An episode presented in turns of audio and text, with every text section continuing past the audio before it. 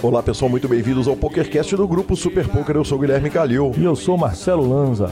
E hoje temos o fantástico entrevistado Bernardo Shark, o Marcos Bernardo Moraes, performance coach do Akari Team, performance coach também do CNB time de LoL e do CSGO, do, do Fúria de CSGO. Eu estava realmente procurando alguém que trabalhasse esse lado pessoal, o lado é, é, individual dos jogadores e chegou através de uma dica, aquela dica carinhosa de Josiane, é, me deu a dica de entrevistar o Bernardo. Que cara fantástico, que cara fantástico. Eu já abro o programa lamentando o seguinte: a entrevista durou quase uma hora e meia e dava para a gente ter falado ali três ou quatro horas tranquilamente. Ele estava em Boca Raton com o time de CSGO e acabou tendo uma limitação de tempo da entrevista mas falamos muita coisa, foi muito legal. Muito obrigado, Bernardo. Sensacional, senhor. É importante olhar a cabeça da turma. Exatamente, exatamente. A gente lembra que para ouvir um podcast tem todas as formas possíveis: Spotify, Deezer, YouTube, Podcast Players.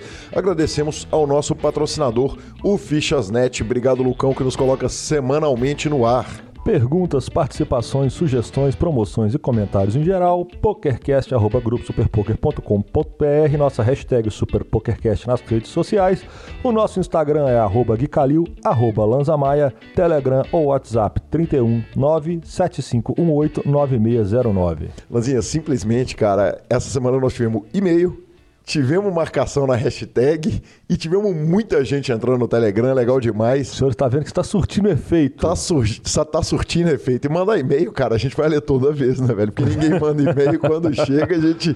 Quando chega, fica bonito. Já vale a sessão de falinha, né? Já começamos, né? Já vamos começar a sessão de falinha. O senhor tá com a voz meio de ator pornô, aquela voz rouca, sexy hoje, né? O senhor cara, tá no final de carreira, é isso, ah, Não, né? ontem teve show, terça, terça-feira teve show, ontem teve show, os dois com a banda Reverb All Stars. A bebedeira de ontem foi meio bruta, então são 3 e 13 da tarde.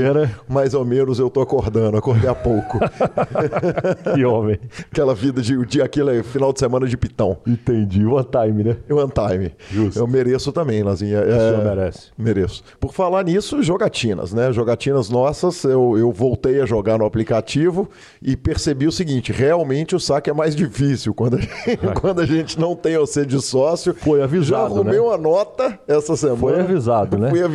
Isso é pra ver se você toma um choque de realidade e volta a colocar na parceria forte. Não, tô fora da parceria. Agora eu quero ganhar dinheiro só pra mim, cara. Além do aplicativo que eu arrumei uma nota, eu fui pro, pro Espetinho na sexta-feira. Eu não ia pra balada. Fui lá pro Espetinho, clube de pôquer aqui em Belo Horizonte. Sentei pra jogar, cara. Sentei com, com 100 reais. Daqui a pouco eu me vi naquele paradão. Eu tinha as as 997 Double Sultan, velho. Aquela parada enorme no meio da mesa. Trinquei o 9 no, no, no turn, eu trinquei o 9 no, no flop, trincaram para cima no turn, seguiram para frente no river, mas eu vou te falar, velho, o paradão de 600 reais no jogo ao vivo é um negócio diferente demais. Adrenalina, as Dá veias, mais emoção, né? As veiazinhas do pescoço Até porque ele pulsando. demora 80 vezes mais, né? Exatamente, cara. Deixa eu te falar, perdi, perdi Perdi pro, pro. No Turner eu perdi pro Alexandre, que é ouvinte do PokerCast. No River eu perdi pro outro cara, mas, mas foi fantástico, foi legal pra caramba e, e que legal, cara. Muito bom, senhor. Muito bom. Parabéns pro senhor. Muito obrigado.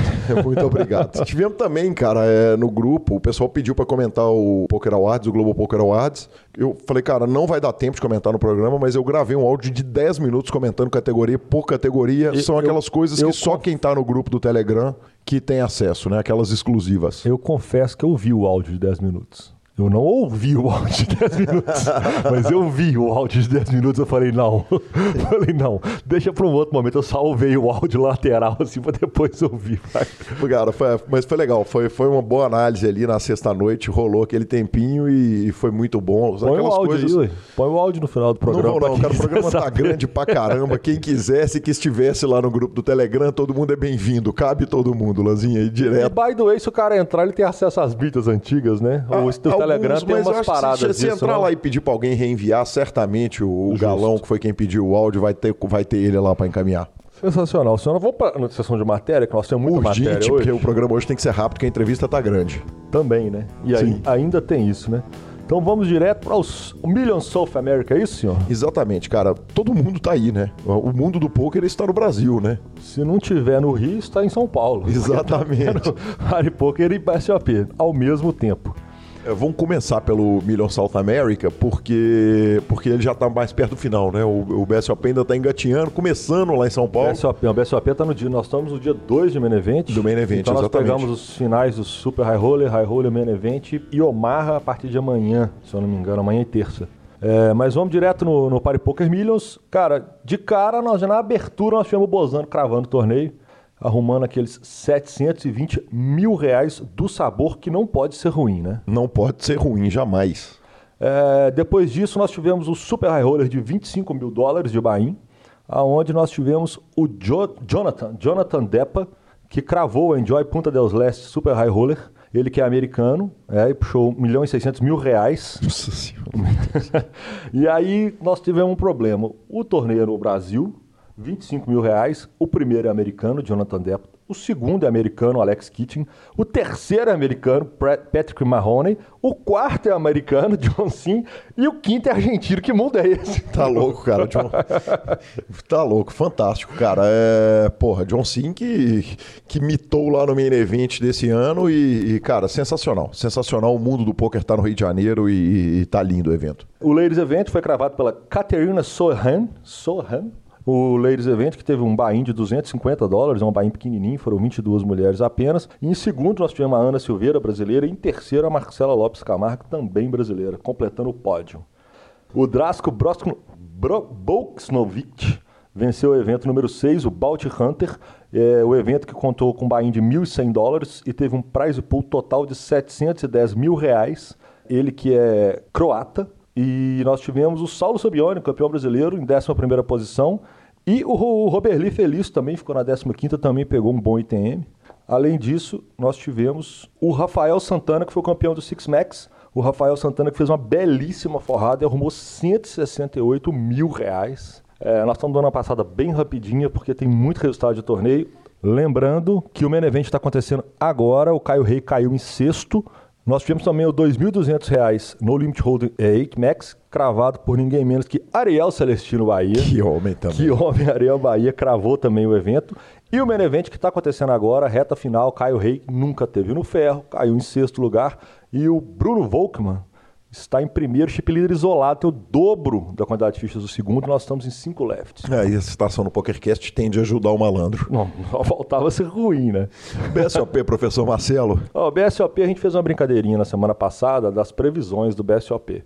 Quer dizer que nós devemos ter uns oito torneios para rolar e eu já cravei metade da minha previsão, é isso, né? Felizmente não valia dinheiro, né? Os, senhores verão que Marcelo Besqueu continua imitando. Impressionante como que ajusta no field, cara. É algo muito surreal. Começamos com Temiston, Temiston Lima. O Temiston Lima que cravou o Rivers, é, arrumou 16.410 reais. Tivemos o Paulo Gini também, reg, que ficou na, na, reta final do ano passado para ser campeão brasileiro, ficou em quarto lugar. Aí nós já tivemos a primeira mesa final do mito, Marcelo Mesquel. Marcelo Mesquil simplesmente cravou o 8 game, fazendo HU com o Internet 93, com Renan Bruschi. Na mesa final que também teve o mito Vanderlei Luxemburgo, professor, estava na mesa final. Além disso, nós tivemos o José Arenstein, que fez, é o bi dele, né? Ele cravou o HU de novo e fez um HU com o Ricardo Nakamura, que também vira e mexe, a gente dá notícia do Ricardo Nakamura. Impressionante a regularidade. Impressionante, regularidade, regularidade bizarra mesmo. A Nadine Kuntze ela venceu o Ladies de São Paulo também. Ela já tinha cravado tanto o Ladies Eventos do CPH e do Mastermind, completou, vamos falar assim, a tríplice coroa paulista. Exatamente. É, tivemos mais uma mesa final agora de Omar Nocaute, que o Saulo Stein cravou, o Igor Marani ficou em segundo, o Pedro Todorovic em terceiro. Esse também não tem variância, mais cedo ou mais tarde ele aparece. E é claro, Marcelo Mesquil na quinta posição, completando as minhas duas, a minha previsão de duas mesas finais na temporada. Bachar Al-Gazol, Gazoli, esse é difícil de puxar. Ele que cravou o High Roller One Day, puxou R$ 94.500. E o Roberto Nunes, cra... não, ele cravou o High Roller e o Roberto Nunes cravou o High Roller One Day.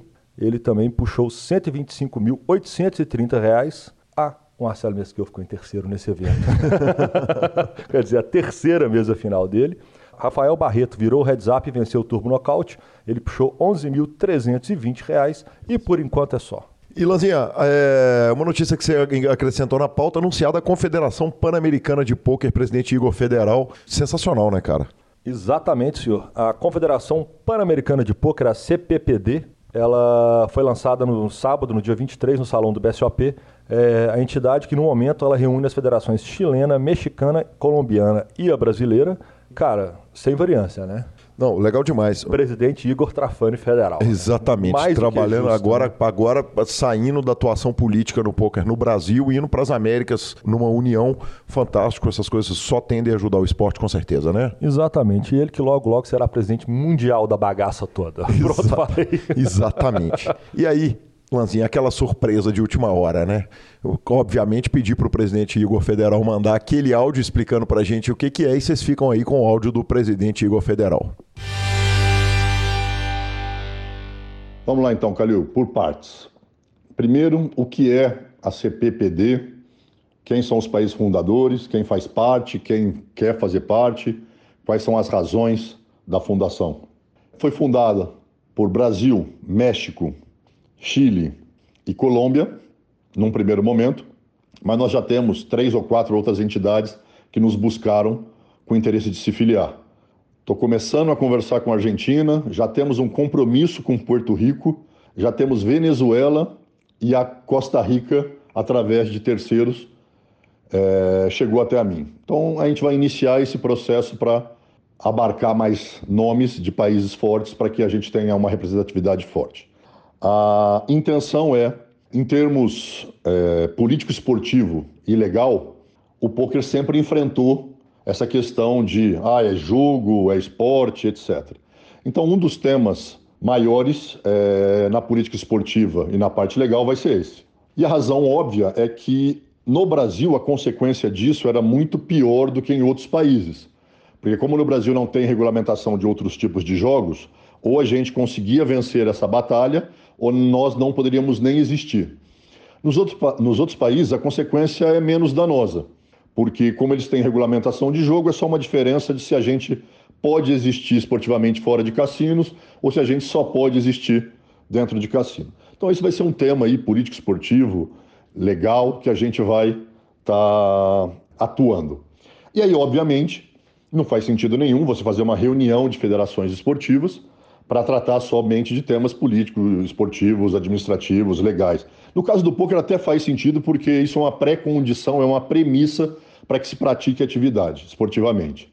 Mas só isso não faz nenhum sentido, então em breve virá uma competição pan-americana que vai reunir os países membros e esse é um segundo aspecto. Então agora dentro desse segundo aspecto, a parte esportiva, ainda não existe nenhuma planificação confiável para isso. É, ela acabou de ser fundada, faz dois dias, e agora eu vou começar a tomar pé de outros países que querem entrar, para que a gente fortaleça a entidade, para que a competição seja mais interessante. Depois a gente vai começar a discutir modelos e formatos possíveis para isso. E a gente tem que pensar também em financiamento para essa causa. Financiamento em que sentido? Os próprios jogadores pagarão um as federações pagarão, as federações têm ou não condição financeira de arcar com inscrições de seus jogadores. Ou seja, tem que ser pensado parte operacional, né, onde vai ser, como se desloca os jogadores, aonde a gente arruma mais vantagens para que esse torneio seja realizado, em suma. Então tem questões financeiras, operacionais, e aí depois, em sendo organizado no local A, B ou C, qual equipe que vai cuidar para que esse torneio seja realizado dentro dos moldes é, técnicos e, e, organizacionais que a gente pretende. Ou seja, muita questão ainda. Agora é óbvio que daqui até o final do ano a gente vai achar o melhor esquema financeiro, o melhor esquema operacional, o melhor esquema é, político-esportivo e a gente vai lançar o campeonato. Senão não faria sentido essa junção. Agora sobre esse último tema, que você pergunta quem é, vai ser a principal liderança e quais são os líderes que estão comandando esse processo. Então, esses quatro países, por natureza, eles vão liderar esse processo, os fundadores, México, Brasil, Colômbia e Chile. E o Brasil foi eleito presidente. E aí, eu falei no meu discurso é, de posse, na hora que a gente apresentou isso para a comunidade no salão do BSOP, que quem tinha sido eleito presidente não tinha sido eu, mas tinha sido o Brasil. Isso pode parecer meio popularesco, mas é a essência da verdade. Quem foi eleito para comandar o destino da entidade é o poker brasileiro. O poker brasileiro é muito forte. Não tem como nenhum movimento na América Latina que tenha o poker como objeto é, de uma entidade que não tenha o Brasil como liderança, como presidência. Ta o tamanho dos torneios do Brasil é muito maior do que os demais países. O número de praticantes é muito maior. O nível de desenvolvimento de dealers, de floors, de diretores é muito maior. O nível de patrocínios e de organização e de, de tamanho de evento, não só de número de jogadores, mas de estrutura de evento, é muito maior. Ou seja, a gente tem uma expertise, um know-how muito maior que os demais países. Sem contar que o Brasil foi o primeiro a liderar essa luta pelo poker dissociado da questão de jogo de azar. Coisa que depois a gente ajudou o México e agora a gente está ajudando o Chile e a Colômbia. Ou seja, essa liderança toda na, na, questão legal, na questão política, na questão esportiva, na questão quantitativa, na questão qualitativa, habilita o Brasil inequivocamente para ser o líder desse projeto. E aí, dentro dessa percepção, tem que se escolher um nome. E aí eu tive só o prazer e a honra de ter sido escolhido. Eu acho que é isso, Calil. Abração aí para você, para o Lanza e para todo mundo. E mais uma semana, é, então? segue a saga do Sunday Million, né, cara? Segue a saga da swing do Sunday Million. Exatamente. Deixa, vamos, deixa eu falar o seguinte: quem, quem chamou atenção para esse fato, para nós a primeira vez, eu dei crédito às vezes que a gente falou a respeito desse assunto, é, foi o jornalista Lance Bradley, que essa semana tweetou o seguinte: o field do, do, do tamanho do field do PokerStars Sunday Million caiu em todas as semanas, desde que eles abaixaram para 109, o Bahia, é, 27 de janeiro. Então ele coloca o seguinte: em 27 de janeiro teve 15.500 pessoas, depois 13.2, 12.3, 11.7, 11.5, depois 11.5, diminuindo também por umas 30 pessoas ali, depois 10.400 e 17 de março ele bate em 10.300. Foi uma, é uma coisa que o Lance Bradley está chamando atenção. Aí nós tivemos informação, aquela informação agregada de Pitão News. Pitão News chamou, me chamou hoje, mandou um áudio explicando que, ao que parece, o PS começa a contra-atacar, né? Hoje, domingueira 24, 24 de março, aniversário do Luquinhas. Hoje é aniversário do Luquinhas, meu filho. Ah, parabéns, Lucão. O PS mudou o horário. Ele atrasou, ele retardou o horário de início em uma hora. Ele, o Pitão acredita que para poder aumentar a, a representação na América do Sul, do, por causa do, dos fusos e etc. Então hoje o, o Miller começa uma hora mais tarde. Bacana demais, Lanza. É, além disso, o PokerStars anunciou o, o, evento do seu 13º aniversário é, para domingo, dia 14 de abril. O torneio vai ter 10 milhões de dólares garantidos. Lanza, e aí olha só, 1 milhão garantido para o vencedor, mas com uma curiosidade, Bahia 215, especialmente nesse torneio. A gente tinha discutido é, há umas três semanas atrás, você falou, cara, não faz sentido os caras voltarem a aumentar o, o Bahia, mas a água está subindo, quer dizer, o negócio está complicando. Então, quem sabe depois desse domingo, eles viram e falam o seguinte: ó, 215, voltamos para 215 e, e, e toca o cacete nisso. É, na mesma matéria que anunciou, ela é do próprio PokerStars, eles anunciaram o seguinte: o torneio tem 13 anos, foram, feitos mais, foram feitas mais de 600 torneios, mais de 750 milhões de dólares distribuídos. Então, é, o San Emilio é sensacional, ele é do caralho. Eu tive a oportunidade de jogar alguns, menos do que eu gostaria mais do que eu deveria ter investido. Eu falar agora, mais do que você deveria, você não deu é, tempo. É, exatamente, menos do que eu gostaria, mais do que eu deveria. E... Eu sou bem, mas assim, nesse torneio, assim, eu, eu sou bem down mas bem down mesmo. É, assim. tô doído, assim. Acho que eu joguei uns 12, peguei um e tem assassinado. Entendi, justo. Acontece, né? Pior que você, os que você jogou foram todos em 215, né? Todos. Não jogou nenhum de 109. Fiquei doido, vou dar bainho hoje. Pronto. Aprovo, tá aprovado. Vamos que vamos, professor. Aproveita que você tá citado no PokerCast. Vocês ficam com a palavra do... Santo de casa faz milagre, não, filho. Vocês ficam com a palavra do Fichasnet e depois a entrevista com o Bernardo Shark. O Fichasnet é o seu parceiro para compra e venda de fichas dos principais sites de poker online. Contrate o Fichasnet pelo WhatsApp 062 98130 6680 e negocie suas fichas com a melhor cotação do mercado. O Fichasnet trabalha com créditos do PokerStars, Pari Poker, 888, Brasil Poker Live, PP Poker e EcoPace.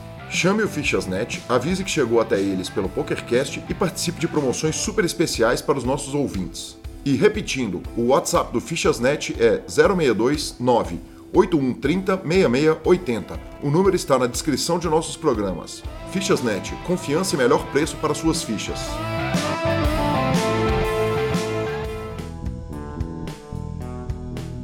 Olá pessoal, estamos de volta com a entrevista da nossa edição. É com, muito, com muita honra que recebo aqui Marcos Bernardo, o Bernardo Shark. Marcos, você vai contar pra gente a história do Shark, mas deixa eu começar com a pergunta tradicional do PokerCast.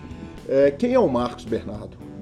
Cara, o Marcos Bernardo é um cara que gosta muito de pessoas, tem nos, nos últimos tempos focado muito nessa, nesse desejo de trazer para o mundo é, uma pequena experiência de vida, trocar com as pessoas, aprender com elas, é, com o objetivo de levar essas pessoas a atingir os 100% dentro das suas carreiras, dentro daquilo que elas gostam.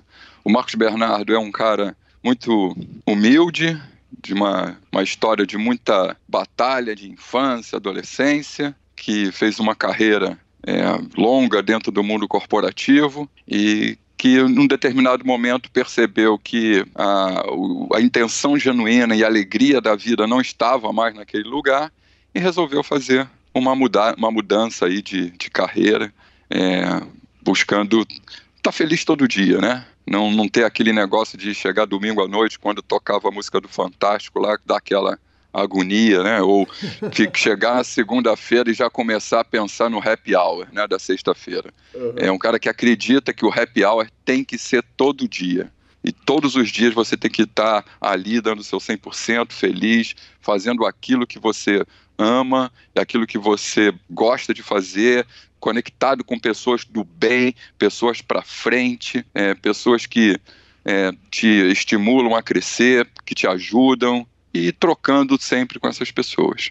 Bacana demais, Marcos. É, você tem uma experiência enorme com games, né? É, o seu trabalho, é, na verdade, eu explico para o ouvinte o seguinte: você chega pelo, no PokerCast pela Jose, que me indica como o coach de, o mentor de carreira e mental coach que atua tanto no esportes, com o pessoal que joga CSGO, se eu estiver falando bobagem, me corrija, por favor. Sim, sim.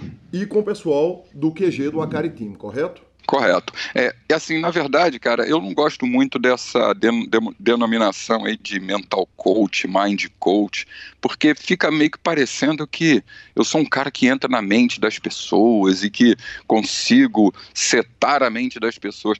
E não é bem por aí. Assim, é, na verdade, a minha experiência de carreira que eu trilhei aí nesses 35 anos no mundo corporativo, ela foi muito focada em performance, né? Eu, nos últimos, talvez, 20, 20 e poucos anos, eu trabalhava com equipes multidisciplinares, equipes multiculturais dentro da área de tecnologia é, em, na, na, área de gerenciamento de projetos. Né? E quando você está gerenciando projetos, no fundo, no fundo, você está gerenciando pessoas. E esses anos foram me dando um, uma percepção, uma bagagem de entender o quanto é importante é, o grupo e o, o, foco no objetivo e para que esse grupo con conseguisse atingir grandes resultados. Né? Uhum. E no mundo corporativo, a pressão por resultado é é enorme, né? Sim. Só que chegou um, só que chegou um momento que eu falei assim, não, peraí, chega, né? Eu tô, eu tô sempre aqui potencializando pessoas dentro do mundo corporativo, evidentemente ajudando essas pessoas nas suas carreiras, mas sempre com um foco do acionista, sempre com um foco é, não da pessoa, né? E aí nos últimos, eu diria de 2012 basicamente em 2012 eu comecei a perceber que eu não estava mais feliz fazendo isso. Né? Eu já tinha tido uma bela carreira, já tinha atingido é, grandes coisas na minha carreira no mundo corporativo, e só que eu comecei a ver que por momentos eu percebia que aquela pessoa que eu estava ali é, potencializando para atingir a meta, para atingir o, resultado dentro do projeto, ela não estava feliz. E aí eu falei, bom, mas como é que eu posso ajudar aquele ser humano específico, né? Uhum. E aí eu comecei uma trajetória de, de mudança de carreira, para que eu pudesse adicionar esse, essa experiência que eu já tinha no mundo corporativo, outras competências e outros conhecimentos, e que eu pudesse ajudar sim a, o ser humano. E aí, por coisas que a vida nos faz, né, a gente está sempre percebendo, e eu acredito muito nessa coisa que pessoas do bem atraem pessoas do bem, e aí vou, vou, entrar aqui nessa história do Shark também, né? Assim, 2012, quebrei o pé. Eu estava lá no mundo corporativo, quebrei meu pé. E aí eu precisei ficar em casa dois meses. Eu não podia botar o pé no chão.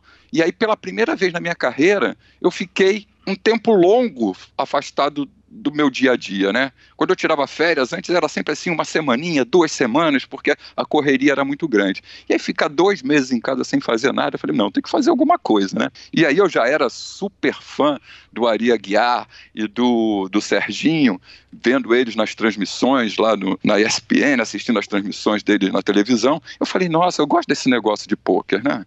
Então eu vou abrir uma conta aqui na PokerStars. Aí abri uma conta na PokerStars, comecei a, a, jogar e aí rapidamente descobri que aquilo eu precisava de estudo, né? Sim. E na minha carreira, cara, a, a, lição que eu posso, uma das lições que eu posso trazer para todo mundo é se conecte com aqueles que são excelência naquilo que eles fazem. Então, naquele momento, a primeira coisa que eu fiz foi me conectar à, à escola de de, de poker da, da, da PokerStar na época, acho que chamava Intelipoker, se eu não me engano, e lá encontrei o Vitinho, o Vids. Uhum. Ele dava aula lá.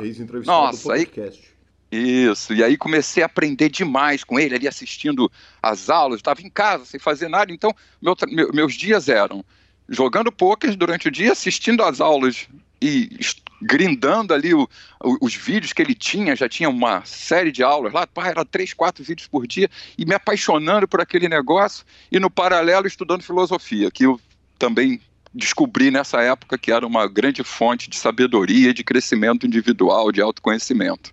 E aí, rapaz, eu falei, pô, mas isso não está suficiente. E aí comecei a pesquisar quem é o pica da galáxia no poker do Brasil naquele momento. E aí, evidentemente, encontrei, dei de cara com o André Acari. E rapidamente me inscrevi no curso dele, fui fazer o curso no QG. E tem uma, tem uma história muito engraçada, né? Que no, na sexta-feira à noite o André olhou para mim, assim, a gente nem se conhecia, né? Tínhamos, tínhamos conhecido. Ele olhou para mim, o senhor aí, o senhorzinho aí. Eu falei, pois não, Quanto o senhor sabe, tem, né? Eu agora estou com 55. Uhum. Na época eu tinha 40, é, 49, eu acho. Correto. 2012, 2013, era 50 anos. Vamos, vamos, vamos arredondar aqui. Uhum. E aí o André olhou para mim e falou: o senhor já sabe que o senhor não vai ser um jogador profissional de pôquer, né? Eu falei, eu olhei para ele e falei assim, claro que eu já sei. Eu escutei a sua aula toda e já entendi que para ser jogador profissional eu ia ter que grindar, ia ter que estudar e minha, minha carreira não vai permitir isso, eu já tenho uma carreira consolidada. Então eu quero ser um, um bom jogador de pôquer, por isso que eu estou aqui. Mas eu vou dizer uma coisa para você, André. Eu percebi outra coisa aqui. Eu estou fascinado pela indústria do pôquer. Né? Eu, eu percebi que eu posso, de alguma forma, que eu ainda não sei, contribuir com essa indústria de alguma forma. Eu não sei como ainda, mas eu vou descobrir. E vou te dizer mais, nós vamos ser amigos. Escuta o que eu estou te falando. Eu imagino a cara do André Acari naquele momento, ele deve ter pensado assim, nossa, arrumei mais um velho doido na minha vida, né? E, enfim, o, o tempo passou e eu me lembro, aí eu fui jogar o Masterminds. E aí, naquela coisa de pesquisa, quem são os caras, né? Aí conheci Vitão. Falei, nossa, meu ídolo, tirei foto. Aí, o, o, isso já é dois, finalzinho de 2014. E aí conheci também o, o Fosteiro. O Fosteiro tava, tinha acabado de, de, de voltar lá, estava do, do, November 9, coisa e tal. E aí tirei foto com Fosteira e pá, não. Aí eu falei, pô, tá aqui também. Eu tenho que seguir a minha linha de, do Sharks, né? Uhum. De me conectar com os Sharks. Pô, aí conecta com o Vitão, conecta com Fosteira, conecta com, a, com o André. O tempo foi passando e eu estava, já no finalzinho de novembro, depois desse Mastermind, eu fui assistir um. Tava rolando um BSOP Millions. E aí eu saí do, do escritório lá do banco, terno e gravata, tudo, né? Aí cheguei fiquei em pé no corredor, assim. E na mesa, assim, do lado do corredor, tava jogando o Vini Marques. Aí eu parei, fiquei olhando o Vini jogar, e ali de repente chegou o Hugo Marcelo, chegou, na época, acho que o Ban Martins, chegou é, o Jesse Wigan, todos eles eram jogadores do Acaritim à época. E aí, Bernardo, como você vai? Eu tinha feito curso mensal e eles estavam por lá. Como é que você vai? Não sei o quê. E começaram a trocar ideia. Eles perguntaram, Pô, mas então, Bernardo, o que, é que você faz na vida? Coisa tal. Aí eu falei o que eu fazia lá no mundo corporativo. E aí eles, opa, peraí, gestão de carreira, pô, essa coisa interessa pra gente. E a partir daquele momento, eu comecei a fazer um trabalho, principalmente ali com o Hugo, com o Jesse, com a Renatinha Teixeira, a Renatinha também. É, fiquei mais, estava o Redão, uh, o Otranto, e aí comecei a fazer um trabalho trabalho ali muito assim, muito incipiente ainda, tentando trazer do mundo corporativo tudo que eu tinha aprendido de, de gestão de carreira, de, de potencialização, para ver se eu conseguia encaixar nesse mundo, né? E aí comecei a frequentar o, o QG Acaritim, e o Piero e o André foram, uau, o Bueno também, foram maravilhosos comigo, abriram as portas do QG para mim, e estava tudo assim lindo, e aí a vida veio, é, naquele momento foi uma, um momento meio conturbado, assim, e eu descobri que eu estava doente, eu estava com câncer. No, assim, no finalzinho de, do, de 2014, no início de 2015. E aí teve aquele baque, né? Aquele baque momento, mas não, vamos lá, só uma cirurgia, vamos lá, vamos resolver esse negócio. E aí aconteceu outro porra. É, é muito doido eu falar isso, né? Mas é, parece que, um, que um câncer mudou a minha vida para melhor, uhum. né? Porque eu tive a oportunidade, porque eu fui fazer a cirurgia, me afastei do banco, mais uma vez, fiquei cinco meses afastado, fiquei dezembro, janeiro, fevereiro, março, não, janeiro, fevereiro, março, abril e maio, e nesse período, cara, eu me lembro como se fosse hoje, eu fiz a cirurgia no dia 9 de fevereiro de 2015. Três semanas depois, eu estava dentro do QG Acaritim, participando de uma semana técnica que tinha naquela época. A gente ficava uma semana, quase dez dias, só estudando. E, e aí, nos intervalos, conversando com os meninos, dando força, pô, faz isso na sua carreira, pensa nisso, pensa naquilo, vamos fazer aqui um SWOT para ver quais são as suas fraquezas, para ver como é que a gente melhora, trazendo algumas ferramentas do mundo corporativo, e o negócio foi dando muito certo, e eles começaram a me chamar de Uncle Bernie, e, e, aí o negócio foi, foi encaixando e a gente foi. Porque eu acho que é muito isso, sabe? É, as pessoas se conectam que, com, com o mesmo objetivo, uma coisa positiva, né? E aí a coisa foi, foi rolando, e aí voltei para o banco, o câncer voltou e eu acabei ficando um ano e meio, mais ou menos, afastado do banco, fazendo radioterapia, quimioterapia, me cuidando, e eu precisava ocupar a mente, né, cara?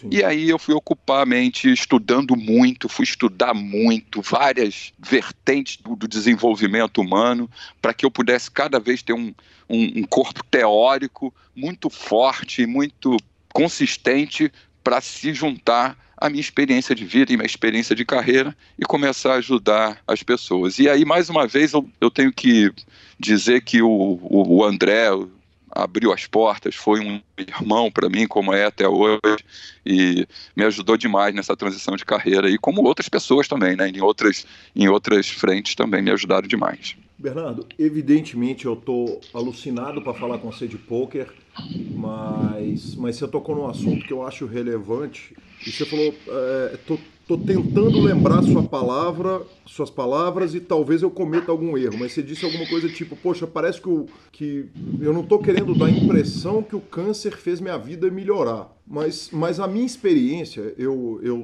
tô divorciado há sete anos e, e eu brinco que o divórcio sim fez a vida melhorar, mas, mas eu conheci, é, eu me relacionei com mulheres que foram curadas é, curadas de câncer, que é uma doença gravíssima, seríssima e que, por mais que tenham melhorado os tratamentos, continua sendo uma doença que, que, que mata uma barbaridade, com um tratamento muito duro. E a impressão que eu tive na minha vida foi que pessoas que são curadas de câncer, elas tratam a vida com uma leveza diferente. Uma, uma leveza de que é mais ou menos ali o seguinte, cara, eu meio que eu, eu, eu passei por um aperto que de agora para frente é meio que um free roll. Eu vou me divertir nesse, nesse jogo aqui agora. Tem alguma coisa disso, cara, de, dessa leveza, quer dizer, do, do ensinamento que que a cura passa? Tem, tem sim, mas eu, eu, eu, eu, penso um step antes, né? eu conhecendo um pouco mais de como funciona a mente humana, como funciona os nossos, o, nosso sistema nervoso, nosso sistema nervoso autônomo, porque uma das fontes que eu fui beber muito e que eu estudo demais, eu sou um estudante ávido na, da neurociência, é, e também fiz uma formação em hipnoterapia, e lá a gente descobre que a nossa mente ela pode nos pregar algumas peças. Então eu diria para você que sim, o que você está falando é muito verdade. Mas o que na, na, minha história o que aconteceu foi antes, né? O câncer é uma consequência de uma falta de estar no meu lugar no mundo. Uhum. Né? Em um determinado momento, lá, naquele momento lá em 2012, é, no, no iníciozinho ali de 2013, eu já comecei a perceber que eu não estava mais no meu lugar. Mas a minha mente, é, e a nossa mente, ela está o tempo todo querendo nos deixar confortável. Né? Então, quando eu dizia para mim mesmo, cara, você não está feliz, o que, que você está fazendo nesse lugar? O que, que você vai fazer para mudar? Porque esse, esse teu por diretor que é um louco, olha as pessoas todas doentes, o que, que você está fazendo com você? Aí vinha a minha mente racional e queria dar uma razão e uma desculpa para que eu me permanecesse fixo ali naquele lugar. E aí o que, que eu dizia para mim mesmo? Cara, você não sabe fazer outra coisa, velho. Você está há 30 anos fazendo isso, agora tô, tá com, com a cabecinha de que vai mudar. Agora, com 50 anos. Uhum. Né? Ah, vai fazer o quê? Tá aí no Citibank ganhando um belo de um salário. Vai fazer o quê? Onde você vai arrumar esse salário, irmão? Uhum. Como é que você vai pagar suas contas? E aí o câncer meio que vem para dizer assim, meu irmão, já que você não vai se mexer, eu vou te dar um empurrão. Sabe qual é? E aí, quando isso acontece, você olha ali. Ah, eu, eu, eu, sinceramente, assim, eu, eu, fui muito positivo para a cirurgia, sabe? Eu estava assim certo que eu ia sair daquela sala de cirurgia colado ou curado. Só que quando a enfermeira vem, bota você na maca e fala assim: olha, agora a gente vai te dar um, um sedativo e boa sorte. Uhum. Nossa, mano. Você pensa assim, caralho, pode ser que eu não volte, né? Pode uhum. ser que esse seja o meu, meu último momento de consciência da vida. E aí aquilo ficou muito marcado na minha cabeça. E quando eu voltei com essa, com essa mente já dizendo para mim: não, você pode, você pode mudar, é um dia de cada vez, a felicidade é hoje, uhum. foi que eu tive a, a coragem de dar os primeiros passos. Mas eu digo para você também: eu só consegui fazer essa caminhada por causa dos meus amigos Sharks. Uhum. Eles me apoiaram demais. Muitas pessoas me ajudaram demais nessa coragem de dar os passos, né? Porque muitas vezes você continua, você já sabe o que precisa fazer, você já vê um caminho, mas você tem aquele receio do, da mudança, né? Aquele medo de, do futuro. o que, que vai acontecer daqui a. Cara, para com essa porra. Aí o câncer me, me ensinou isso. A vida é hoje, é agora, eu só posso viver no presente passado já foi, não existe passado. Uhum. O passado só existe no presente. Sim. E também eu não tenho controle do futuro. O futuro só existe no presente, na minha imaginação. Sim. Então onde é que eu tenho que estar para viver? Eu tenho que estar aqui, no presente. E o presente já vai, já vai passando, porque o presente já passou. Passou, passou. Cada momento eu me transformo. Eu já não sou mais o Bernardo que começou essa entrevista. Uhum. Eu já sou um novo Bernardo. E a gente vai mudando a cada dia. E eu acho que sim. Você olhar no olho da morte, nem que no meu caso tenha sido por alguns segundos, fez toda a diferença. Bernardo, é, você sai do mundo corporativo onde você está gerindo carreiras, é, administrando pessoas e, obviamente, nós vamos falar da hipnose e talvez eu vá te roubar 20 minutos a mais do que eu te prometi.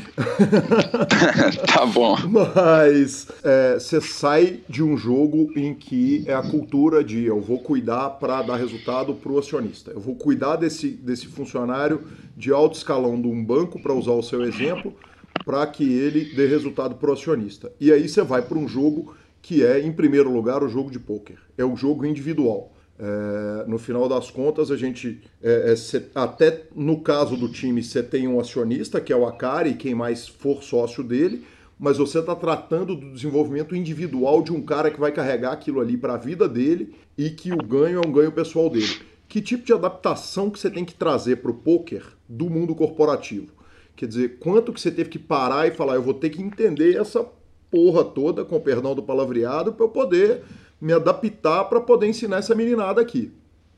É, quando a gente fala de performance de grupo, eu sempre existem duas vertentes na performance de grupo, né? Uhum. É a performance do grupo, é o somatório das performances individuais e, a, uhum. e mais de um, de um novo atleta, de um, um mais um, que é o grupo. Certo. certo? Então, você trabalha, sim, individualmente cada um e trabalha o grupo.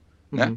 E, e no mundo corporativo também é assim. Né? Você trabalha individualmente a performance de cada um daqueles indivíduos e o somatório dessa performance, mais o trabalho de grupo, gera o resultado. Né? Então essa adaptação ela foi muito fácil para te falar a verdade, né? O, o, que, o que foi mais difícil para mim foi entender quais eram as competências e as habilidades e os conhecimentos que o jogador de pôquer precisava, que eram diferentes da, do que um, um cara que está no mundo corporativo precisava, entendeu? E aí foi que eu comecei a, é, sabe, sabe aquela coisa de você ir fazendo on the job? Né? Uhum. Eu ia fazendo, ia errando, ia falhando, ia estudando, ia melhorando, ia fazendo, errava, né? E por isso que eu agradeço demais aos meninos do Akari Team, porque eu devo ter certamente errado demais com, em alguns momentos com, ele, com eles no início, né? Mas essas falhas foram que, que me permitiu aprender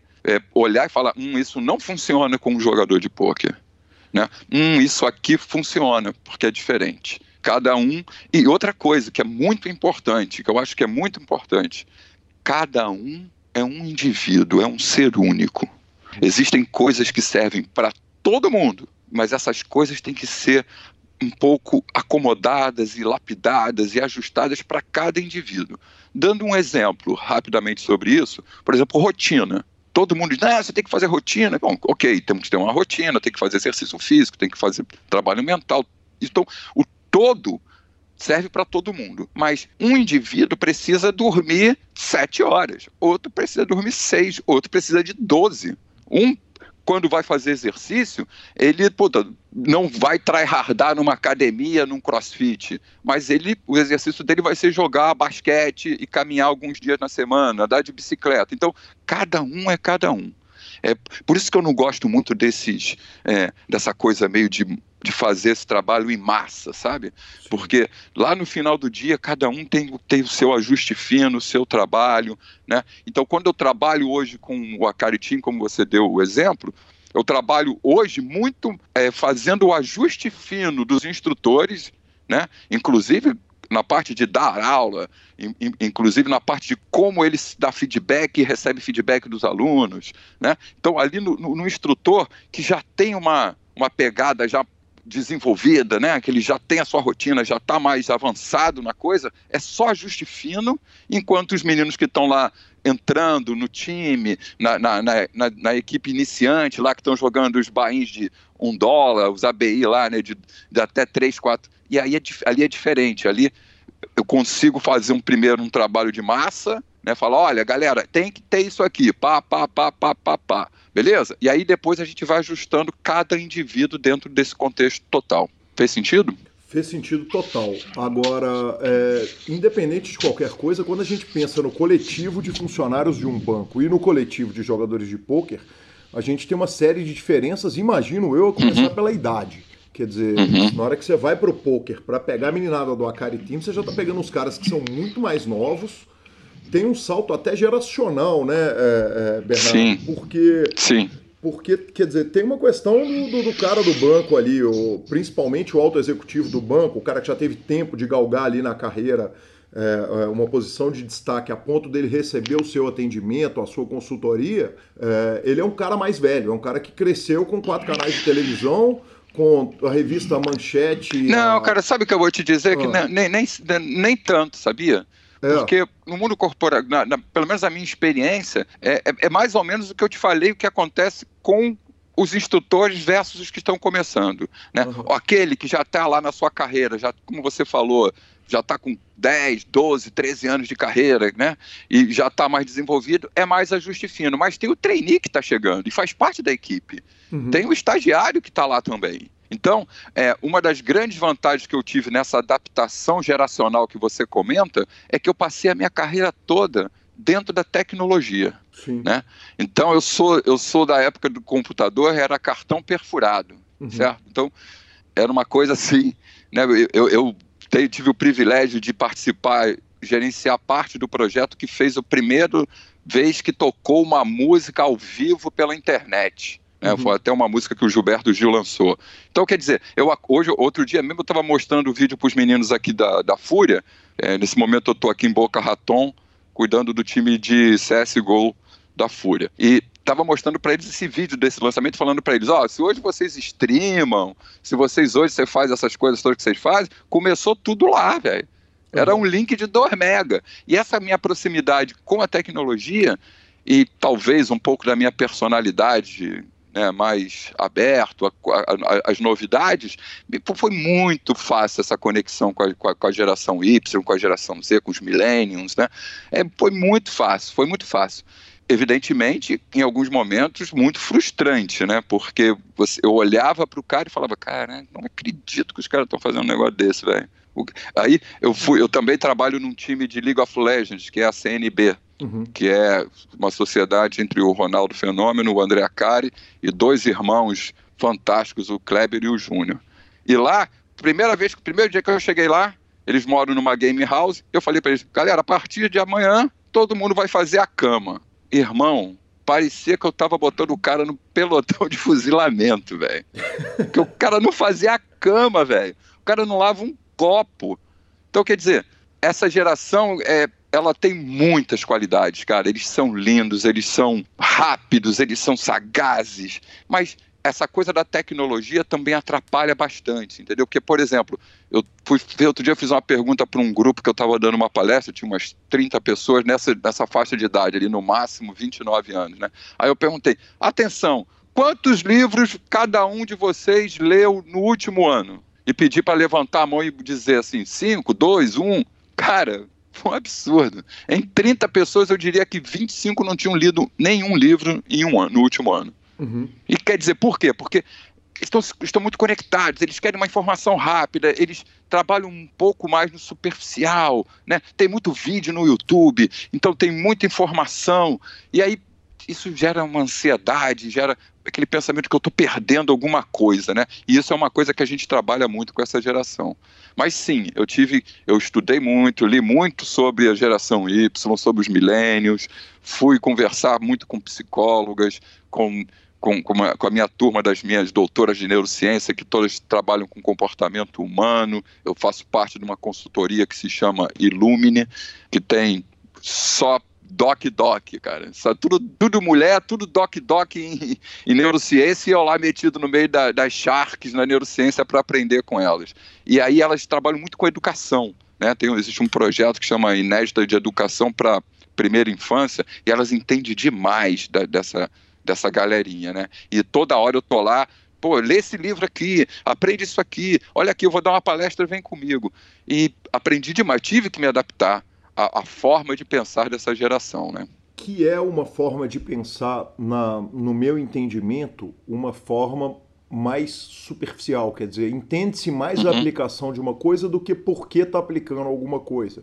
Uhum. É, a impressão que eu tenho, eu que sou um cara doente com livros, então nós estamos em março, eu li meia dúzia de livros, mas é um ano então... extraordinário. Eu li muito mais do que eu li nos primeiros três meses de, da maioria dos anos anteriores, mas é a minha forma de aprender, porque eu aprendo fundamento. E, e, e, uhum. e esses caras aprendem, é, o, o, formato de aprendizado da nova geração, é, é, é ele tem muito fator ali que é, quer dizer, como é que você mantém uh, um, um jogador preso, é, é, é, é, focado durante muito tempo. Porque alguém que não consegue pegar um livro e focar num livro, como que ele vai focar em, em jogar pôquer? Uhum. E aí a gente tem, eu uso, eu existem algumas ferramentas, mas eu pessoalmente uso principalmente duas ferramentas. A primeira é o mindfulness. Uhum. O mindfulness é uma ferramenta que ela, ela trabalha estar presente, estar no aqui e agora, uhum. estar percebendo o que acontece com as suas emoções, com as suas sensações e com seus pensamentos. Perfeito. Além disso, eu trabalho com a hipnose. A hipnose é uma é, é, é a partir do momento que você identifica é, a, a, necessidade de uma mudança de comportamento, você trabalha com hipnose, e aí eu diria para você que é, não existe eu hipnotizar ninguém, no fundo, no fundo, é sempre auto-hipnose, está sempre na mente do outro, né? Uhum. É, o outro é que se hipnotiza sozinho, eu sou apenas um, um cara que aprendeu uma série de métodos para chegar naquele lugar de transe, de, de calma e de é, baixar o fator crítico da mente e poder é, trabalhar com isso. Né? Então, é, essas duas ferramentas ajudam demais nisso que você está falando, entendeu? É, hoje mesmo a gente aqui na, na Fúria fizemos um, exercício que é muito interessante, que aí eu já posso dar uma dica aí para quem estiver ouvindo fazer esse exercício. Você pega uma vela, acende uma vela, põe assim acesa, senta em posição retinha, né, com mão nas pernas, pés no chão, não vai deitar, né? Senta na cadeira e simplesmente observa a chama da vela por cinco minutos. E aí o que vai acontecer? O seu pensamento vai fugir. E toda vez que você perceber que o seu pensamento foge, você volta, chama da vela. Uhum. E volta a, a, prestar atenção naquilo. Se, se você fizer isso várias vezes durante a semana, por 10 dias, só fazendo isso, o seu foco já vai começar a ser ajustado. Você já vai começar a perceber que você é capaz de fazer isso. E quando a sua mente já percebe que ela é capaz de executar uma tarefa, ela passa a acreditar naquilo e tudo que a sua mente acredita é muito mais fácil de você realizar. E aí o mindfulness trabalhando com essa percepção, aliado com uma reprogramação do seu, do seu subconsciente, do seu não consciente, através da auto-hipnose, que eu ensino a todos os atletas, a todos que passam pelo trabalho comigo e, e também nos coaches executivos que eu dou, é, que eu também atendo é, fora do mundo dos esportes, eu atendo muito essa geração Y aí, sabe? O cara que está ali na, com uns 30 anos, 29 anos, que está muito insatisfeito com a sua carreira, né? Porque eles são muito ansiosos pelo resultado, né? Eu tive um trainee no banco uma vez que ele tinha acabado de entrar e eu perguntei para ele, pô, tá legal, o que, que você pensa? Ah, eu quero daqui a dois anos ser diretor. O cara tinha 23 anos. Uhum. Então, quer dizer, eles não entendem muito ainda que ele tem que dar uma ruída de osso para comer filé mignon, sabe? Eles querem. É, isso, isso tem muito a ver com a, essa, essa coisa do, da informação que fica batendo nessa, nessa coisa do empreendedor, né? O cara vai lá, faz o que você ama, que você vai realizar tudo. Não é assim, entendeu? A vida precisa de esforço, você precisa se dedicar, você precisa trabalhar para poder chegar lá. Mas quando a gente fala que do, dos atletas de gamers, eles já sabem disso. Às vezes eles ficam muito ansiosos pelo resultado, mas aí a gente trabalha, calma, o resultado que vai vir lá está no aqui e agora. No treino bom que você vai fazer hoje, no foco que você vai dar na sua rotina, e aí o que você planta hoje você colhe lá na frente. E essa coisa do, do nosso cérebro querer sempre uma recompensa imediata, está sempre ali buscando boicotar eles. E um dos grandes trabalhos é manter eles nessa linha do, do entendimento que o trabalho agora leva no resultado. E não importa, e é aquela coisa que eu digo para eles, mas que caralho, você escolheu jogar pôquer, velho. Você escolheu ser gamer. Porra, você tem que gostar de fazer essa porra só pelo fato de fazer. Você já, cara, você não tá no caixa do banco, velho. Você não tá lá vendendo é, carro numa agência e o teu chefe chutando seu saco para você bater a meta. Entendeu? Uhum. Você tá aqui fazendo o que você gosta, velho. Se você não tem prazer em ver flop, é, é, ver flop não, botar range no cara, ficar ali no, no Equilab fazendo conta, porra, qual é o range? Se você não tem tesão nisso, mano, deita, velho. Deita e vaza e vai fazer outra porra, mano, porque a vida é isso aqui, porra. Entendeu? Ah, não, eu só quero ganhar o BSOP Minas. Porra, mano, para, velho, não é por aí. O teu tesão tem que ser todo dia, velho. Se você não acorda de manhã e com tesão de sentar lá e grindar, porra, o, o, o City Gold de 180 de um dólar. Não importa que. Ai, não, mas é que, porra, não dá para jogar mais caro, porque. Cara, tu não dá conta nem disso, velho. Mas você não, o tesão não é o resultado de belar e porra, botei mil dólares na conta. O resultado é você falar, falar, pá, nossa, botei o range certinho no cara, velho. Olha isso, mano. Adivinha. Ficar que nem o negreano lá, né? Ah, esse cara tem Ice Rei ou Rei Rei. Nossa, acertei, velho. Isso é que é o tesão, mano. o tesão certeza. tá aí, velho. Porque se você não tem tesão nisso, deita, velho. Deita e vai estar tá perdendo tempo, mano. Se você não tem tesão em fazer isso, vaza vaza e vai fazer outra coisa, não perde tempo na sua vida. Bernardo, você falou de, de, mindfulness que a gente tratou um tanto aqui no, no, no podcast, tanto de mindfulness quanto de, de que, é, que, mindfulness é uma coisa que eu faço. Tratamos também de, de De Rose pra caramba, então dos métodos sim, de meditação sim. a gente tratou um monte. Mas de hipnose é uma coisa absolutamente nova no PokerCast. O que, que é? Porque, evidentemente, a palavra hipnose ela vem carregada de uma de um montão de estigma, né? Que é do desenho uhum. animado do cara com o reloginho ali de um lado para o outro, balançando. Sim, sim. Conta pra gente um pouquinho de como que funciona a, a auto-hipnose induzida por você. Não, então, então é assim. Antes de tudo, para eu te explicar como funciona a hipnose, eu preciso te explicar como funciona a nossa mente. Uhum. É, quando a gente fala como funciona a mente, é uma, uma coisa meio assim, até um pouco arrogante, né? Porque é, o entendimento de como nós somos, para que existimos, isso beira lá o, né, os estoicos lá na, na, na, antiga Grécia. Né? Mas quando a gente vai explicar hoje o funcionamento da mente humana, a gente, primeiro a gente tem que entender que, que a gente se divide em mistérios e problemas. Uhum. Tem algumas coisas que a gente olha e sabe o que é. Então são certezas. A gente, ah, isso aqui funciona assim, por isso, por isso. Uhum. Outras coisas são problemas. Você tem uma pequena pista do que aquilo acontece, você sabe como, como, como é o gatilho, como isso funciona um pouco. E, mas você ainda não tem ainda um diagnóstico, uma, uma certeza do como é aquilo. E existem coisas que são completos mistérios para gente. Uhum. Né? Como a mente humana é capaz de curar sem assim, fazer uma remissão de doenças graves. A gente né, tem alguma. Sabe que aquilo acontece, mas ainda é um mistério. Bernardo, e toda vez que a gente. Cê, Oi. Te interrompendo, você acredita que a cabeça de uma pessoa cura um câncer e que faz um câncer? Sim, acredito. Tá. Tá, não, eu, eu, não digo que. Eu, eu, olha só, preste atenção. Uhum. Eu não acredito que ela cure ou faça. Uhum. 100%. Mas ela é um grande componente em ambos os sentidos. Perfeito. Né? Tanto para você ficar doente quanto para a cura. É Perfeito. só você perceber que quando tem muita gente que tem um câncer e fala assim: ah, morri, não quero mais, chegou. Uhum. Uhum, sim. Vai, o trabalho do médico fica mais difícil, entendeu? Agora, quando você tem uma mente positiva, que eu quero muito viver, eu quero fazer, pode ser que não dê bom. Mas com certeza vai ser melhor e vai ajudar bastante a medicina. A, o pro... Pô, cara, eu, eu fiz radioterapia, quimioterapia, cara, é bizarro, velho. Você tem que ter uma mente, cara, sentar lá naquele negócio, ficar aquele negócio, fazer. E, cara, se você não tá ali pensando, pô, essa porra tá me ajudando, essa porra vai me ajudar, porra, vai ser mais difícil de acontecer, entendeu? Sim, se né? o ouvinte tiver é. dúvida, que pergunte a um médico que trata disso, que Sim, ele vai responder com, com certeza. certeza. Né? Todos os meus médicos vão, todos os médicos que eu passei durante esse meu, essa minha jornada do câncer, sempre me dizem isso.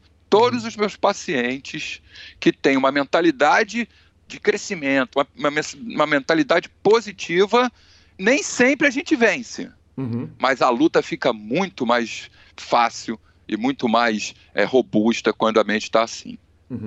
E, e, aí, seguindo aí na sua pergunta, então vamos, vamos fazer assim, ó, vamos separar a nossa mente em mente consciente e mente não consciente, tá bom? Sim. Dentro da mente não consciente, existe uma parte da mente que quando você olha para a neurociência, é o que a gente chama de, de sistema autônomos. Ele está lá, está trabalhando, gerando calor para o seu corpo, fazendo o seu intestino peristaltar, o seu estômago trabalhar, o seu coração bater. Ele está lá trabalhando sozinho, mas ele está sempre influenciado pelas suas emoções, certo? Certo. Mas no, no normal, no CNTP, ele está lá. Tá, tá, tá trabalhando e você, em geral, e você não se foca nele, você não se preocupa muito com ele.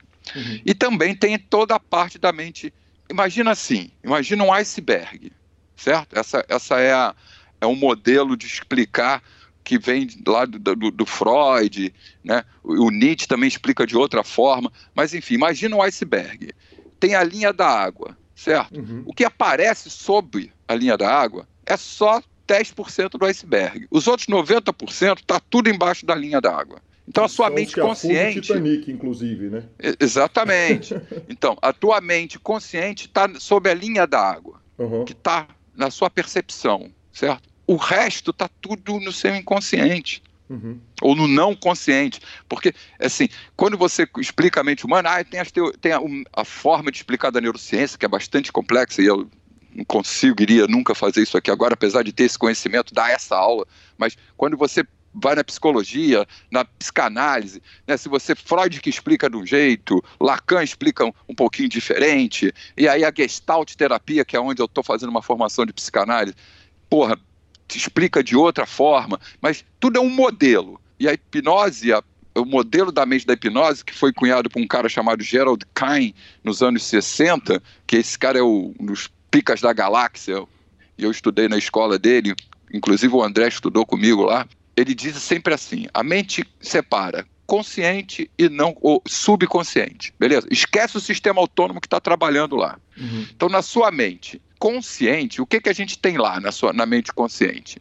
Nós temos a nossa mente analítica, que está o tempo todo analisando, tomando decisões do que deve fazer ou não. Tipo, você está aí, é, olha para o seu pé, vê que o seu sapato está desamarrado e a sua mente analítica faz o quê? Ela vai lá e fala: amarra o sapato. Uhum. E aí, através de um hábito que você criou, ela, você simplesmente vai lá e amarra. Mas ela está sempre olhando as coisas e tomando é, direções, tomando, ajudando você na tomada de decisão na mente consciente. Também está lá na sua mente consciente a sua memória de curto prazo, é a memória que você trabalha aqui, você precisa do número do seu telefone, né? Aquela coisa que você está sempre no imediatismo, as coisas, esquecer né, a data do seu aniversário, o número do seu RG. Então, Está tudo aqui na sua mente consciente. Muito fácil, muito acesso muito rápido. E aí tem mais duas coisas muito importantes na nossa mente consciente. Primeiro, a, a, a nossa mente racional.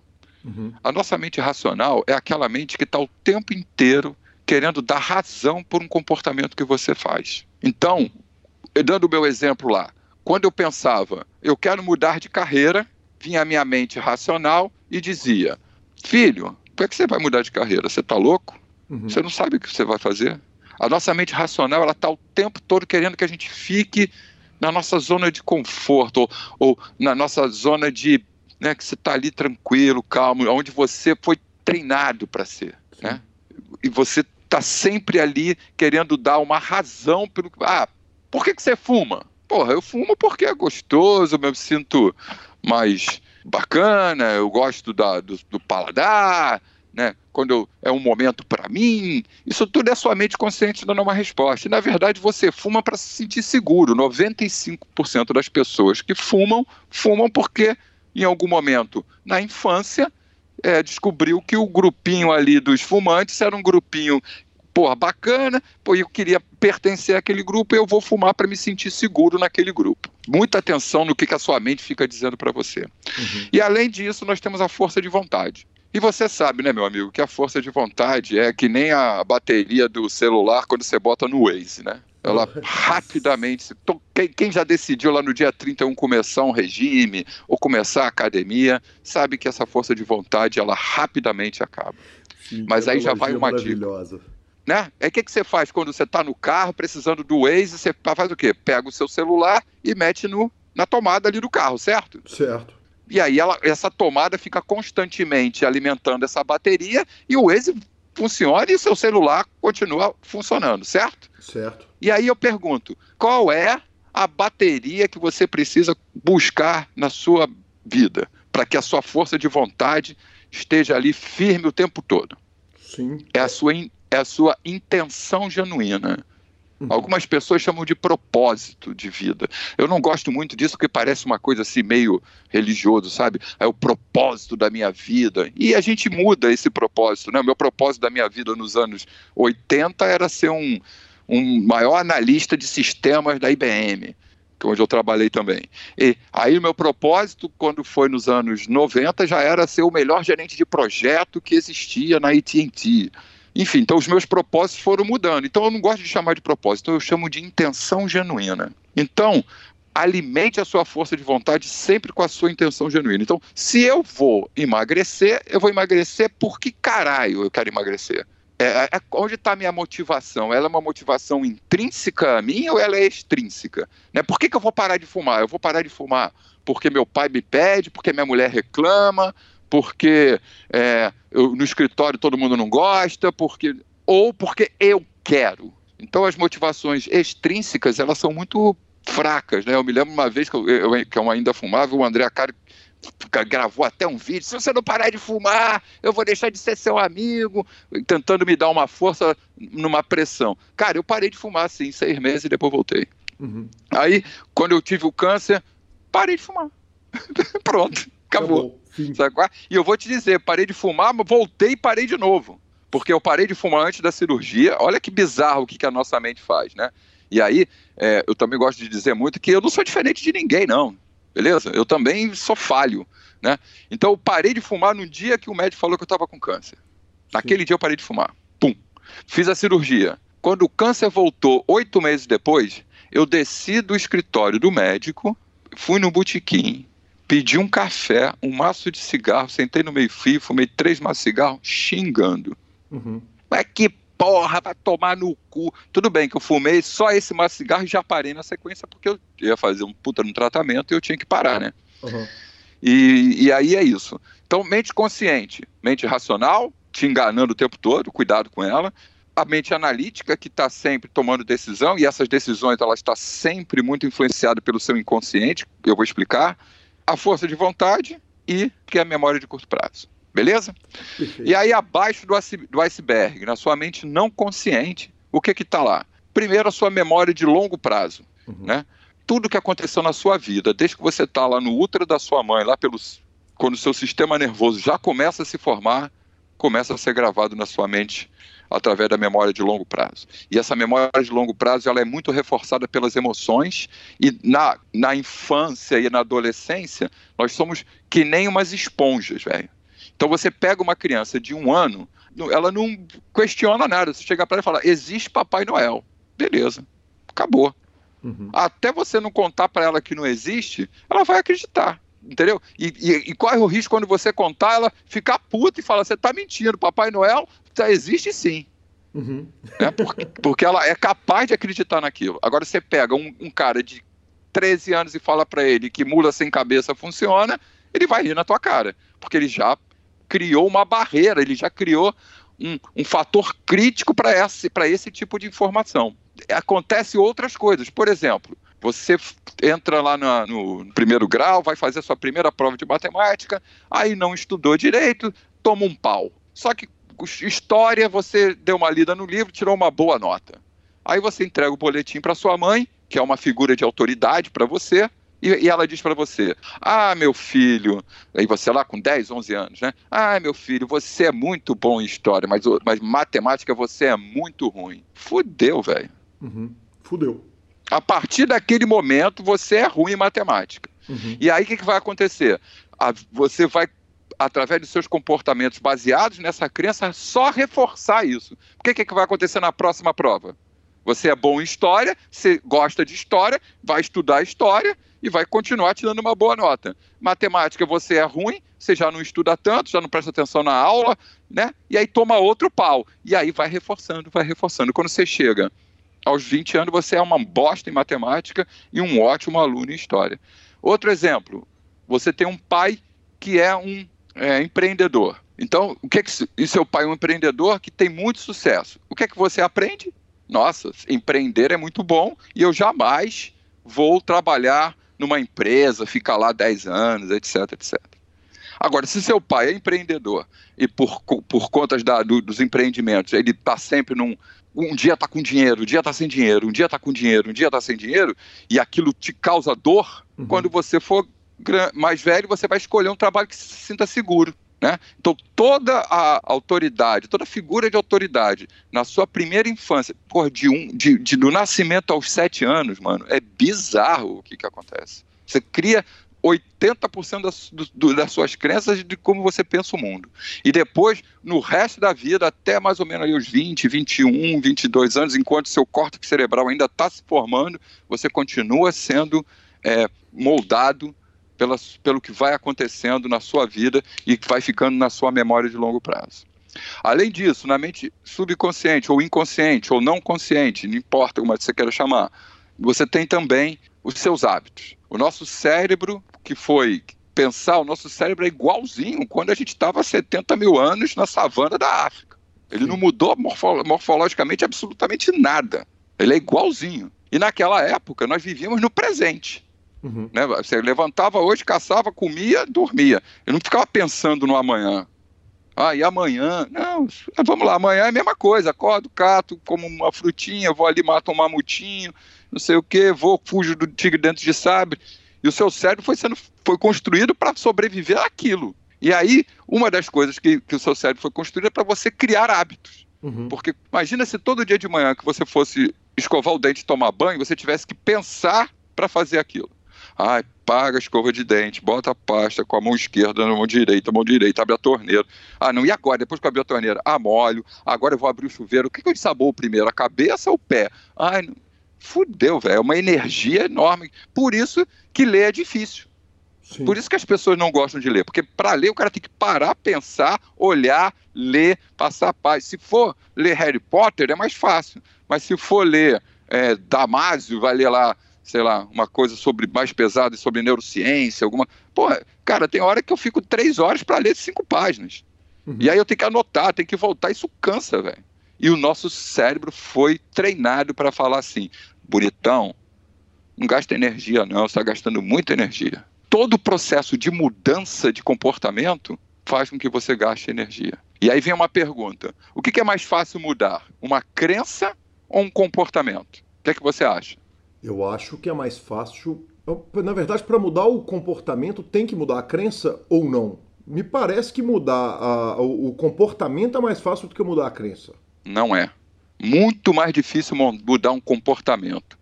Vou te dar um exemplo. Você acredita piamente que você precisa faz, fazer um regime.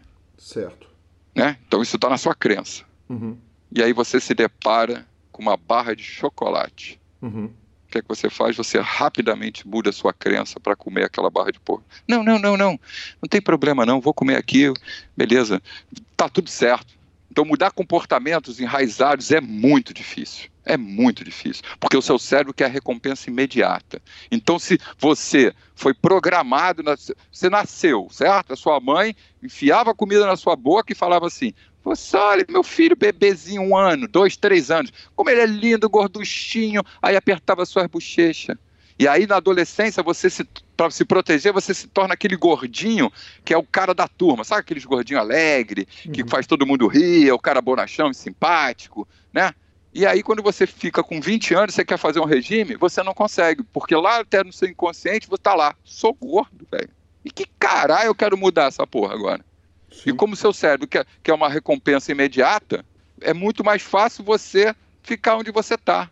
Porque mudar vai fazer com que você gaste energia, que você tem que trabalhar a sua mente, trabalhar no seu esforço, porque a recompensa vai estar no longo prazo. Faz sentido isso para você? Faz sentido perfeito. É possível essa. Quão difícil é essa mudança em alguns casos? Quer dizer, eu tenho, por exemplo, para citar um exemplo do poker, eu acho fantástico esse exemplo, porque ele é muito comum, eu conheço, você conhece, todo mundo que sentou numa mesa de cash conhece o cara que, que ele curte sentar para ser a estrela do jogo. Ele é o cara que uhum.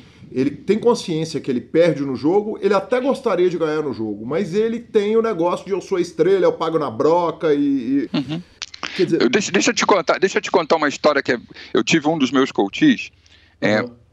eu, ele teve uma infância até os 10, até os 13 anos, ele teve uma infância de muita abundância. Né? Ele tinha tudo. Eu quero videogame, ele tinha, eu quero bicicleta, ele tinha, não sei o que. Então ele tinha muita abundância.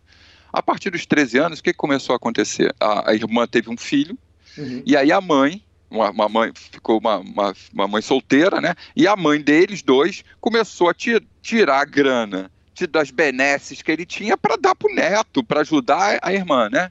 Sim. E ele, naquela época, sofreu demais com aquilo, porque ele se sentiu perdendo as coisas, ok? Perfeito. Aí o dia ele tá me contando uma, uma mão. Porra, Bernardo, tava lá, e aí eu betei, o cara tripetou, e eu pá, e não sei o quê, e eu fui botando range no cara, porra, chegou lá no River, porra, o cara, pá, all-in, eu botei o range no cara certinho, aquele pote enorme, mano, mas eu dei call. E aí a uhum. gente conversando sobre essa ação dele, caralho, mas por que cacete você deu call?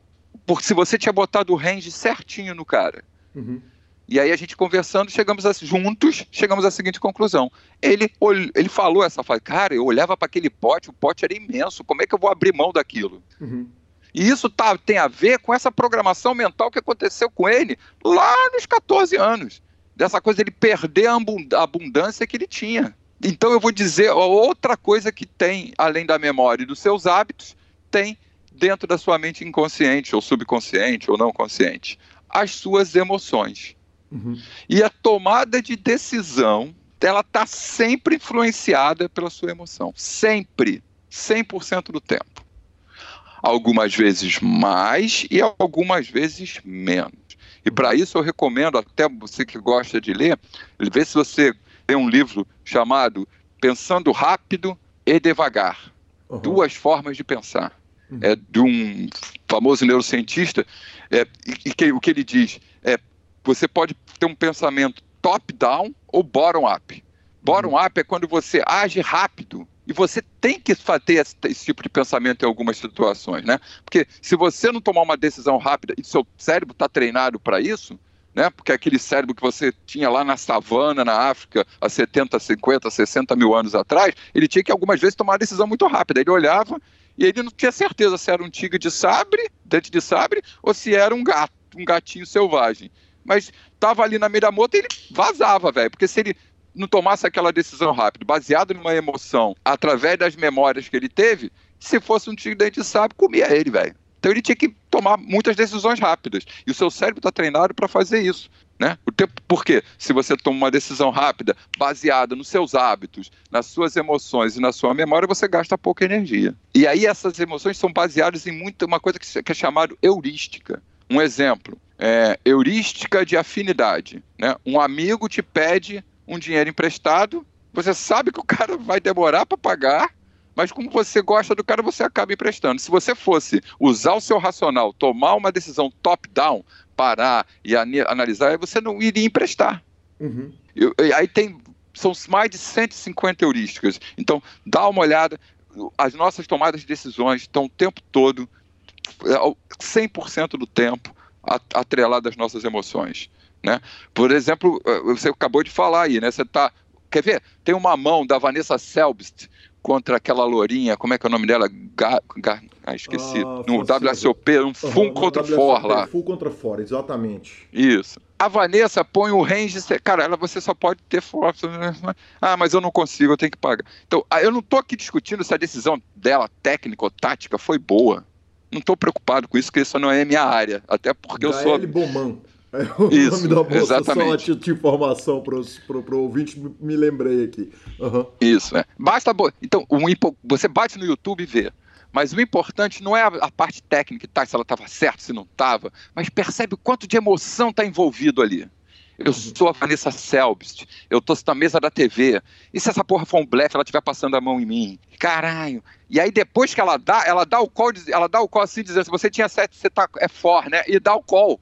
Falei, uhum. cara, se você sabe que tá, ela tem, por que, que não folda, cara? Né? E aí depois da mão ela levanta e fica justificando. Aí vem a mente racional dela, começa a dizer, ah, eu não poderia dar isso, eu não poderia. Começa, em vez dela falar assim, ok, a minha emoção, beleza, fez com que eu tomasse essa decisão. Bernardo, é, você estava falando a respeito de motivação. É, não, deixa, deixa eu só concluir Sim, uma coisa. Claro. Você estava me perguntando como a, como a hipnose funciona. Então, uhum. só para concluir. O que, que a hipnose faz? Você lembra que eu sempre falo desse fator crítico da mente? Sim. Então, se você chega para um, um, cara com 20 e poucos anos e fala, você tem que fazer academia, fazer. Ele fala, não, eu sou gordo, eu sou gordo, e a mente dele não deixa que ele faça isso. O que, que a hipnose faz? Ela baixa esse fator crítico através de processos de relaxamento, uhum. permitindo com que a gente consiga acessar o inconsciente, ou subconsciente, ou não consciente, com é, é, sugestões positivas.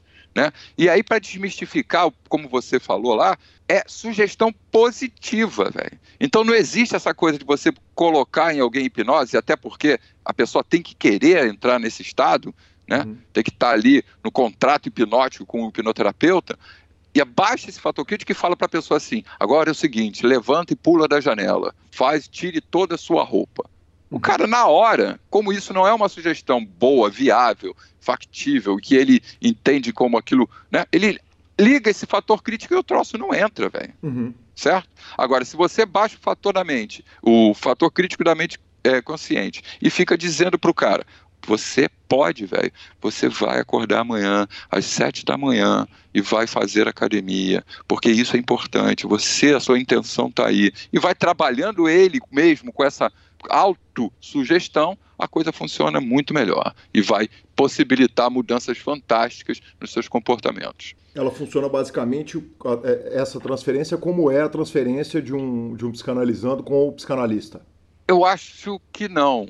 Eu acho que não. Porque, assim, é, na psicanálise, é, é, é, muito mais uma tomada de consciência do, da, da, pessoa, né? Então, primeiro ela toma consciência. E, a, e a psicanálise é muito para passado, sabe? Uhum. Eu sempre digo que eu não, às vezes as pessoas confundem, ah, o psicólogo da CNB. Eu falei, cara, eu não sou psicólogo, galera. Eu antes, o pessoal me chamava de mind coach. Aí agora eu estou forçando as pessoas me chamarem de performance coach. Uhum. Eu trabalho, quando você trabalha com comportamento humano, existem várias formas de você trabalhar comportamento humano. Você uhum. pode trabalhar com mentoring, você pode trabalhar com coach, você pode trabalhar com treinamento, você pode trabalhar com counseling, com uhum. aconselhamento. Uhum. E isso tudo não tem nada a ver com psicologia.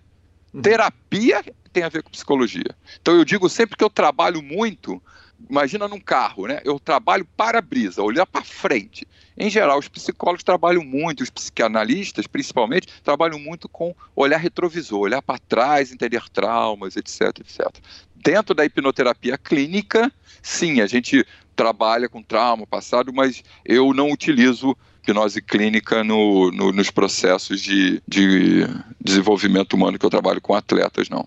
Quando eu sinto que o cara está precisando de um trabalho de um psicólogo, eu encaminho para um psicólogo do esporte. Apesar de ter estudado psicologia de esporte, também com um dos Sharks, né, da psicologia do esporte, que é o doutor João Ricardo Cussac, hoje é um dos papas disso aí, está sempre aí nas mídias falando de psicologia do esporte. Mas eu fui lá para beber na fonte, mas eu não sou um psicólogo e eu não trabalho passado. Bernardo, você é, falou de motivação é, no tópico anterior e eu o poker ele tem uma coisa que ele é muito diferente do, do, do, esporte, por exemplo, esporte coletivo, o futebol, por exemplo. O futebol você motiva o, o Ronaldinho a entrar e ficar motivado pelos 90 minutos de jogo e jogar o A-game dele, para usar uma analogia do poker, durante 90 minutos é, numa final, numa semifinal, num jogo importante, para ele jogar melhor aquilo. Quer dizer, quando você está falando de poker, você fala um main event da WSOP, você pega um torneio de, de, de CSGO, quer dizer, você está pegando os caras para ficar oito dias motivados. E, e, e, e, aí eu aproveito para contar uma anedota minha, que é o seguinte, quando eu falei que eu ia correr uma maratona, que eu estou treinando para ela, o Elton, presidente da confederação, falou o seguinte, Calil, você quer botar um dinheiro para te ajudar a correr? A maratona, eu falei, Elton, eu não quero, porque senão eu vou estar correndo para você. E o treinamento é para mim, sabe?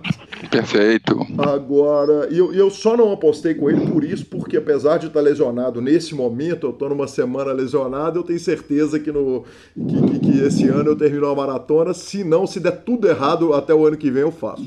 Agora, você manter o cara motivado por oito dias e você manter o cara motivado por 90 minutos é muito diferente né? Porque esses dois caras, eles têm a, eles têm a mesma bebedeira acessível, a mesma balada acessível, o mesmo rolé de sábado à noite acessível, mas um você tem que manter motivado por 90 minutos em campo. O outro você tem que manter motivado para jogar 12 horas por dia, oito dias seguidos em Las Vegas, no deserto. Como é que faz essa motivação de longo prazo? É, é, como é que trabalha isso no poker é, em comparação com os outros esportes?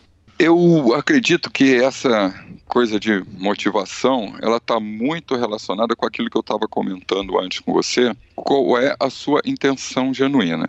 O porquê você está ali. Uhum. E aí a gente vai trabalhar o autoconhecimento primeiro. Né? Que eu acho que uma das coisas que mais é, você deu esse exemplo também, mas bate no jogador de pôquer essa, essa coisa do ego, sabe? Dele olhar para ele e achar que ele, ou ele é mais do que ele é, ou às vezes menos do que ele é. Uhum. Bate não. Certo. Quer dizer, se você me permite o seguinte, o jogador de pôquer, no dia que o ego morreu, o pôquer acabou, porque a base da relação do pôquer é um concurso de quem tem um membro um maior que o outro. É a brincadeira que eu Isso. faço aqui.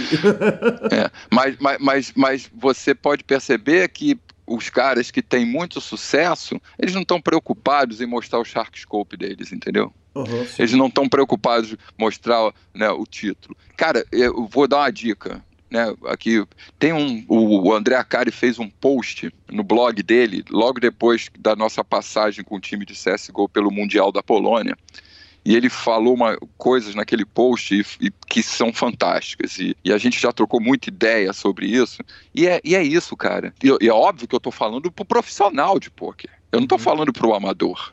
Uhum. Né? Ou para, entendeu? Ah, o cara que foda-se, desculpa meu francês, mas não tem problema nenhum você ter, ser um, um, executivo, sentar lá no H2 e ficar lá vendo flopinho pela emoção de ver flopinho. Sim. Né?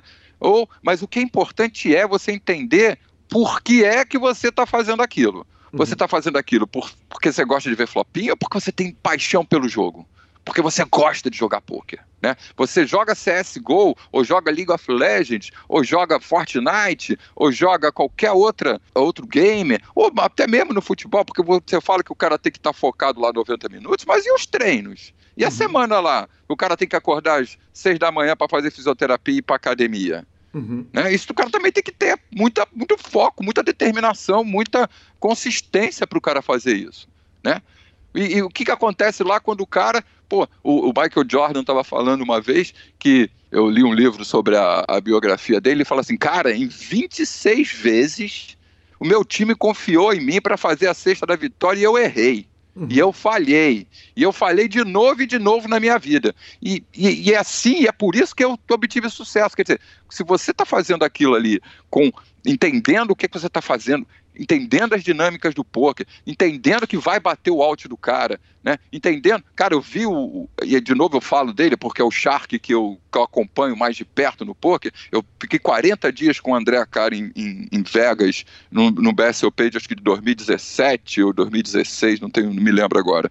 Teve um, um torneio, cara, que foi bizarro o que esse cara fez. Ele é muito pica nessa coisa mental, entendeu? Ele, ele, ele tinha, ele estava num dia dois ou três de um torneio grande, acho que pagava muito bem. Ele estava ali nos 40 left, uma coisa assim, chegando.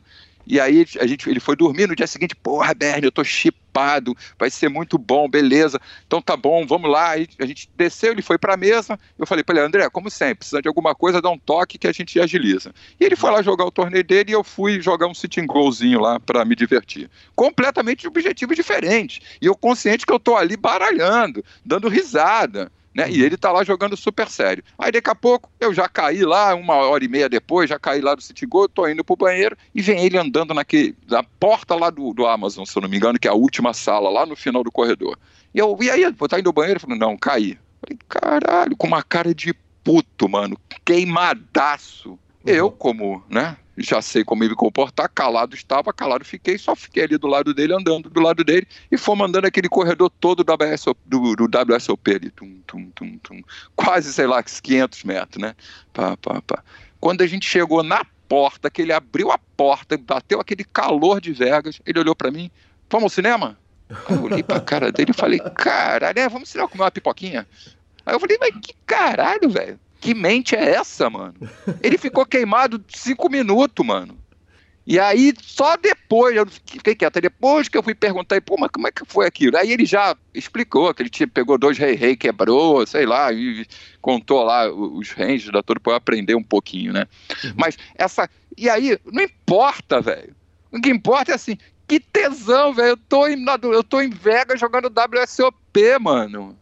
É isso é que motiva, sabe? Sim. É, o que motiva é, não é o fato de você ganhar um troféu, não ganhar. Claro que é um tesão, mas não é claro que é, é bom botar um dinheiro no bolso, não estou discordando disso. Mas caralho, se você está fazendo pelo dinheiro ou pelo ego, só vai se fuder e só vai ficar triste, velho. Perfeito. Você tem que fazer pelo dia a dia. Pô, cara, então eu, né?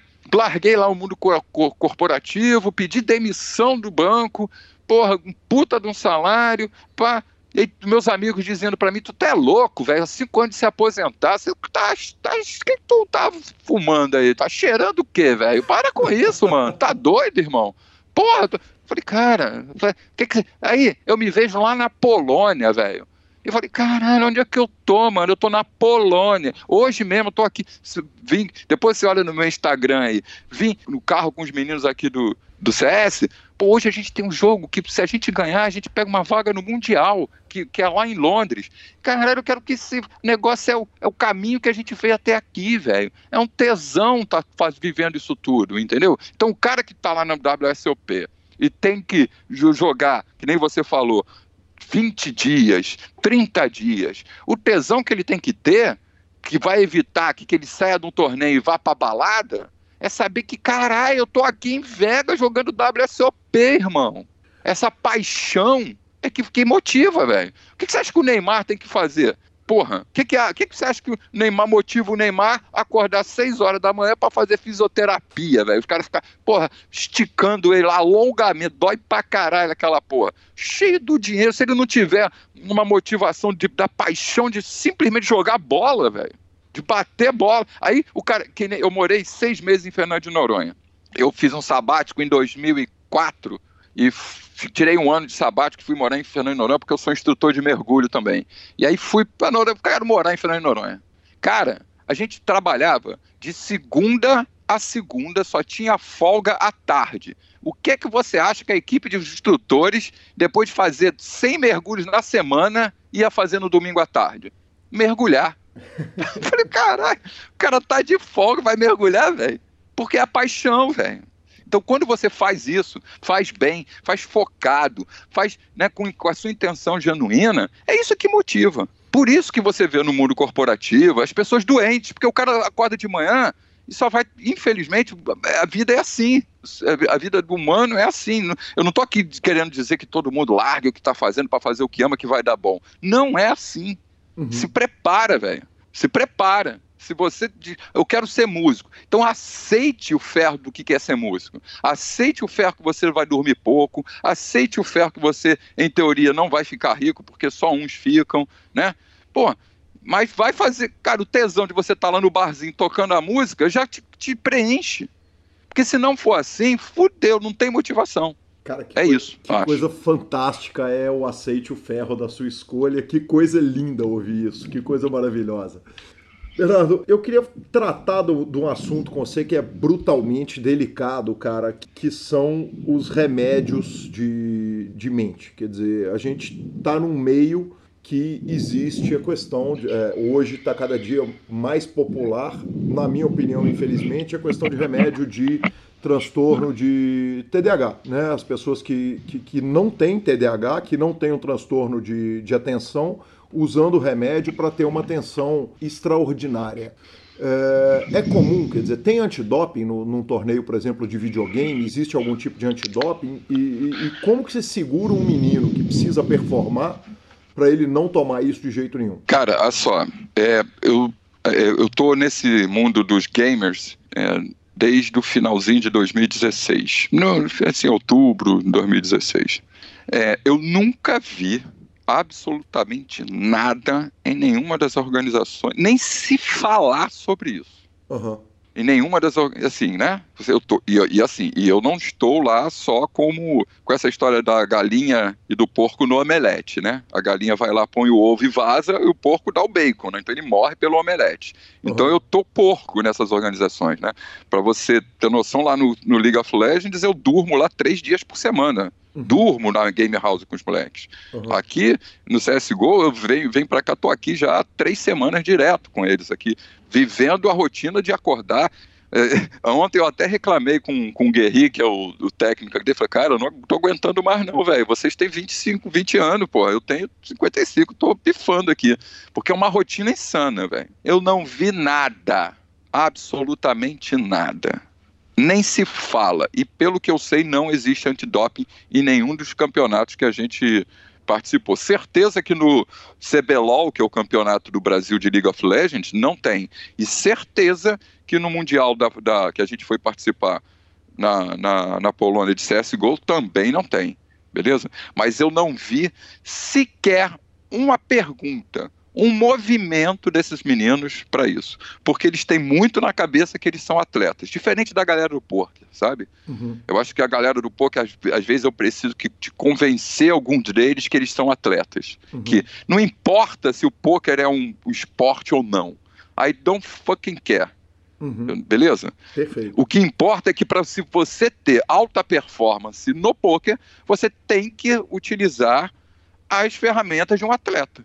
Uhum. Usar a pirâmide né, que sustenta o desporto, que é técnica e tática de um lado, física do outro e comportamental, psicológico, emocional como base disso tudo. Uhum. Certo? Pô, cara, quem já passou, eu não estou falando disso apenas passar 40 dias jogando o da WSOP, basta você conseguir ir longe num torneio no, no, no Minas lá, quatro dias, cinco dias. Sim. 12 horas por dia. Porra, eu não jogo. Eu escolhi não jogar porque eu sei que eu não tenho físico para isso. Como eu só vou jogar para chegar na FT, para cravar essa porra, não vou sentar ali e falar, ah, vou jogar o dia 1 para me divertir. O caralho, eu quero chegar lá. Eu já sei que se eu as coisas forem batendo e, porra, eu não sou tão bom assim, mas eu tenho uma noção, então se o baralho ajudar, eu posso ser que eu chegue, coisa e tal, como eu cheguei lá no Mega Free Roll, que eu quase que fui para as Bahamas. Eu sei que quando chegar no dia 3, fudeu, meu jogo acabou, mano. Sim. Porque eu não vou conseguir acordar, velho. Então uhum. esses caras, pelo menos desse grupo de pessoas que eu vivi, dentro dos, do, dos games, eu não vi absolutamente nada. Eu vi sim, em Vegas, algumas pessoas indo lá e tomando um, um, uma pílulazinha para ficar mais acordado, depois lá do, do quarto, cinco, quinto dia de jogo, né? Uhum. O cara vai lá mais para ficar mais alerta, coisa e tal. E, o, e o que eu digo para você. Uhum. É, eu, eu vi, eu vi isso acontecer, é, assim, não com pessoas do meu círculo, tá? Uhum. Mas eu vi um, aquelas, muito daqueles vidrinhos laranjinhas, sabe? Rolando sim. assim, cara assim, pá, tomando um negocinho. Bernardo, eu tô com muita dó de te deixar aí, cara, mas você me, me, me deu uma É, eu preciso, velho.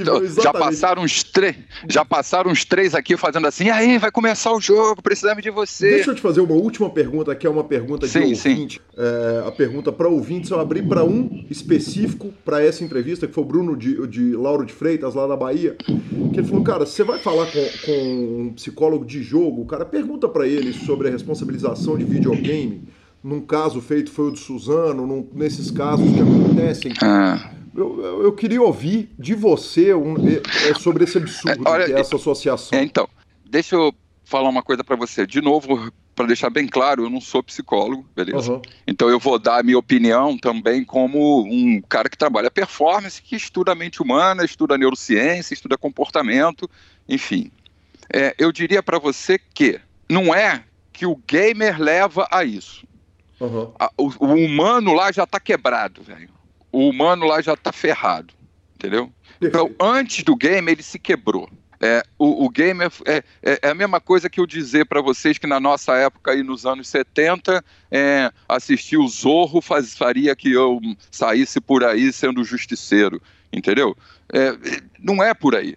Uhum. O humano está quebrado nas emoções, na falta do trato, na falta do amor, na falta da, da família.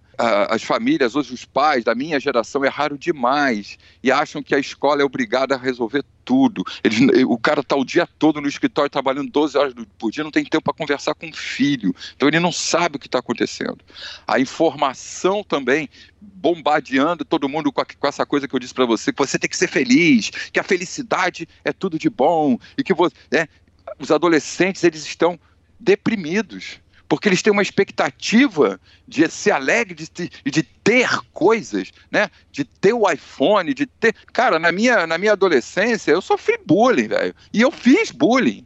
Uhum. Só que a gente tratava aquilo como faz, faz parte do jogo. Faz Sim. parte do jogo do relacionamento em, em, sociedade, você se colocar, puxar, puxar a corda para o seu lado, dar a corda. Né? quando eu, onde eu morava, tinha um troço que era batismo. Quando mudava uma pessoa para o bairro ali, o cara era batizado. E o batizado era o quê? Tomar um monte de ovo na cabeça, jogar farinha, não sei o quê, fazer umas sacanagens, papapá. Acabava o ano letivo, a gente jogava ovo nas turmas, um no outro, ficava brigando lá, fazia uma guerra de ovo. Né? Era normal. Então eu tomei e fiz. Né? Só que hoje não. Né? Eu, eu acho que falta o pai ali, sabe? Eu acho que falta a família. A família é base para muita coisa, sabe? E eu tive muita sorte de ter uma família muito amorosa, uma família fantástica, mas eu não diria que o, o, videogame simplesmente é mais uma coisa, sabe? É a mesma coisa que o cara vê um filme no cinema, é a mesma coisa que o cara ter acesso a, a jogar soft, dar tiro lá com as, com as arminhas, né? Pô, na minha época eu dava tiro de espingarda de chumbinho nem por isso eu saí por aí matando todo mundo, entendeu? Uhum. E a coisa da informação, de da gente seguir modelos, sabe? Essa coisa da gente começar a ser muito americanizado, de seguir modelo dos americanos, e aí você tá o tempo todo vendo o que está acontecendo aqui, os caras aprendem, velho. Os caras têm acesso à informação, vê o que acontece aqui, cria aquilo na mente, acha que ele não pode ser é, sofrer aquilo, que aquilo é uma injustiça que ele está sofrendo, tem aquele modelo, ele simplesmente repete um modelo. Né? Então, a, a, eu acho que a gente tem que cuidar das nossas crianças com muito amor, com muita atenção. Os nossos adolescentes, eles precisam de carinho, de contato, eles precisam de natureza, eles precisam sair de casa. Né? Eu trabalho com games, mas é toda hora eu estou empurrando os meninos. Vamos no Ibirapuera, pô, vamos no zoológico, vamos comer uma pizza fora de casa, vamos no cinema. Porque se deixar, eles ficam 40, eles ficam o tempo todo ali dentro. Porque é, é, é, a vida dos caras. É mesma, isso acontece em qualquer um de alta performance. O cara da natação, ele vive aquilo o dia inteiro. Se ele quer ser medalhista, é 20 horas de natação, ele só pensa naquela porra. Entendeu? E aí, a gente nunca pode esquecer nunca esquecer que antes de um profissional, de um atleta, existe um ser humano. Uhum. Temos que cuidar do ser humano, sempre, primeiro, das nossas crianças, dos nossos adolescentes e dos nossos atletas. Bacana demais. Bernardo, é, você quer deixar as redes sociais? É, você dá é, consultoria individual ou hoje você está completamente absorvido pelos, pelos é, times? E, e muito raramente eu consigo. É, eu, raramente eu consigo fazer um trabalho individual porque eu estou muito absorvido pelos times, né? Mas eu estou pensando, eu estou buscando uns espaços na agenda aí para ver se eu abro, é, inclusive já abri até para para um jogador de pôquer muito querido, o Vini, provavelmente você conhece. É, a gente está até conversando para combinar como é que vai fazer. Qual dos Vinis? É, o Vini Silva. Ah, sim, perfeito, claro. Sabe quem é? Claro, beijo Vini Silva, que fez uma participação aqui no, no, no Millions, ele fez uma participação com a gente. Isso, Vini Silva, é uma graça, uhum, uma é graça. É um beijo pro Vini. Ele é sensacional. Pô, é um cara com uma mentalidade fantástica. Para mim vai ser um desafio enorme ajudar ele, porque eu falo, por que, que eu vou te ajudar, cara? Você já é tão bom, né? Enfim. É, mas redes sociais, vamos lá. É, Instagram, M Bernardo M. Uhum. Twitter, M Bernardo BR. E facebook.com barra marcos.bernardo. Bacana demais. É... Bernardo, cara, tô te deixando embora muito triste. Eu tinha mais duas Pô, podemos marcar, marcamos outro, marcamos outro. Deixa passar um tempo e a gente conversa mais, pô. Beleza. Eu adorei conversar também com vocês. Beleza demais, porque, cara, eu vou te falar, a pauta tá cheia aqui, tinha tanta coisa que eu queria. Aliás, só o assunto para de jogar e vamos pra rua, ele dá mais meia hora de papo fácil. Então já, já fica fácil, o convite. Fácil, fácil. E já fica o convite e na hora que você quiser e puder, tá aberto o microfone, só você me dá o grito. Tá bom, Guilherme. Muito bom, muito obrigado. Agradeço, agradeço aí o pessoal do, do Super Poker. Vocês são minha família. Nós estamos juntos aí em todos os momentos, nas transmissões. Sou fã de carteirinha de vocês, não perco uma. Não, de vez em quando vou até levar umas empadinhas lá para os meninos. É, a gente está sempre junto e eu sou muito fã de vocês e agradeço aí a, a oportunidade de, de ter essa conversa. Estou muito feliz e obrigado. Tamo junto, tamo junto para a vida. Vambora, vamos ajudar as pessoas aí, se eu conseguir um pouquinho. Obrigado. Tamo junto, obrigado, Bernardo. Um abraço. Professor Marcelo Lanza, que entrevista, hein? Tratamos de temas polêmicos, temas fantásticos. Uh, que, que, que, cara legal.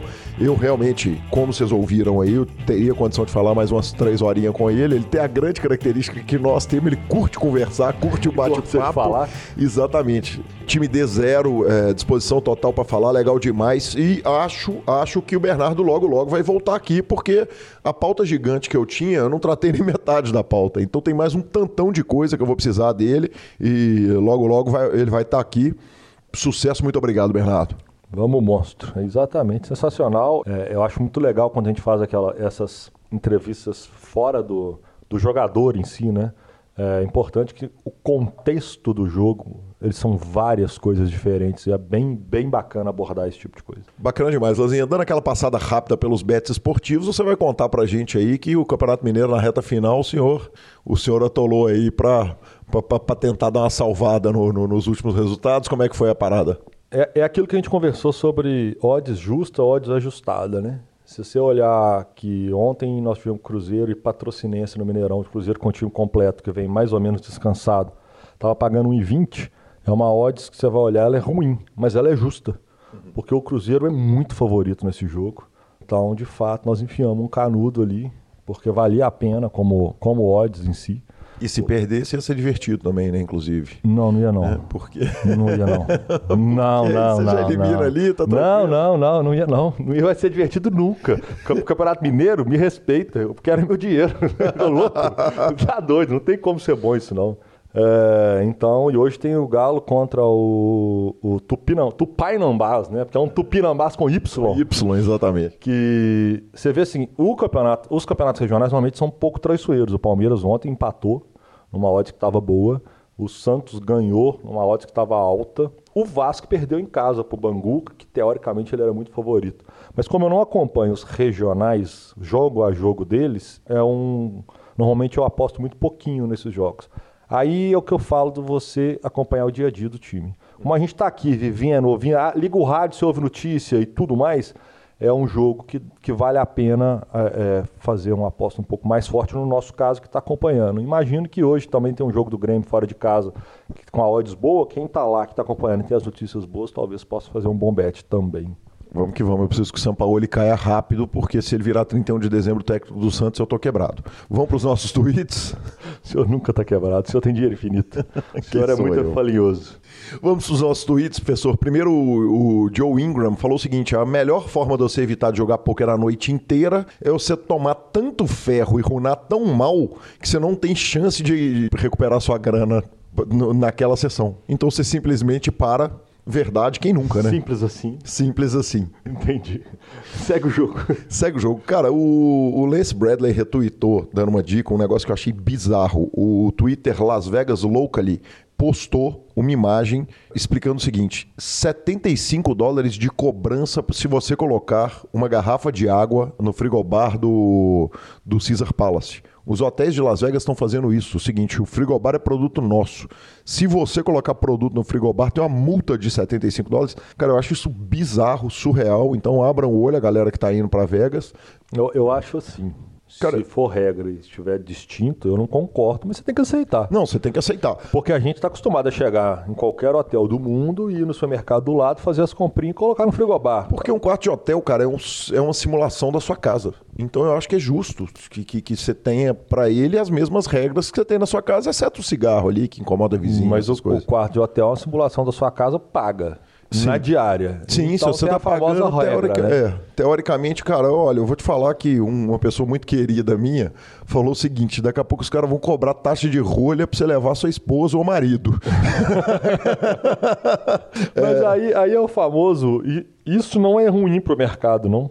Porque na hora que um faz isso, o hotel do lado pode usar isso como diferencial, tipo, eu não faço, venha pra cá. entendeu? Pois é, mas o Lance Bradley retweetou isso falando o seguinte, cara, potential hack, então a hackeada potencial. Avisa pra eles que você precisa de uma pequena geladeira pra guardar medicamentos. Normalmente eles dão de graça essa geladeira. Obrigado, Lance Bradley, pelo jeito a brasileirada toda que ouve o PokerCast já vai todo mundo tomando remédio, então. É, o Doyle Bronson respondeu Amanda Le- Lederman, futura esposa do Daniel Negrano, escreveu o seguinte: Acabei de assistir Nasce uma Estrela, A Star is Born, com o Daniel Negrano e ele odiou o filme. Hater, hashtag hater. Eu adorei. O Doyle Bronson respondeu o seguinte: se ele odiou esse filme, ele não tem alma. Quem odeia country music? Qual versão de A Star is Born ele assistiu? É um belo filme, senhor. Eu ouvi É um- falar muito é bem. um belíssimo filme. Diga-se passagem, Bradley Cooper no papel está brilhante e cantando muito, viu, senhor? Sim, a Lady Gaga também sem surpresa, mas atuou pra caramba. Foi muito bem, foi muito bem. Seguindo a nossa sessão de tweets, Sérgio Prado tweetou arroba Lance Bradley, arroba Danny Peters. Acabei de ouvir o The Fives, o episódio do podcast deles, e a sua menção do BSOP ter ficado de fora das, do, do, dos tours médios de poker na categoria do Global Poker Awards. Muito obrigado e aguardo ver vocês dois aqui um dia assistindo a gente. É sensacional aí a, a, essa referência, eu ouvi também. Além disso, o Jonathan Little colocou o seguinte: poker não é jogo de azar quando você tem vantagem. Sim, você vai ter um, um swings, mas você vai estar imprimindo a sua equidade. E você imprime a sua equidade, jogando bem, aparecendo para jogar e mantendo um big roll, um bankroll muito grande. Hashtag poker, hashtag equidade. Legal pra caramba, como é legal o Jonathan Little, um cara que tem uma didática fantástica e que joga o fino do jogo. Lanzinha, é. Emails?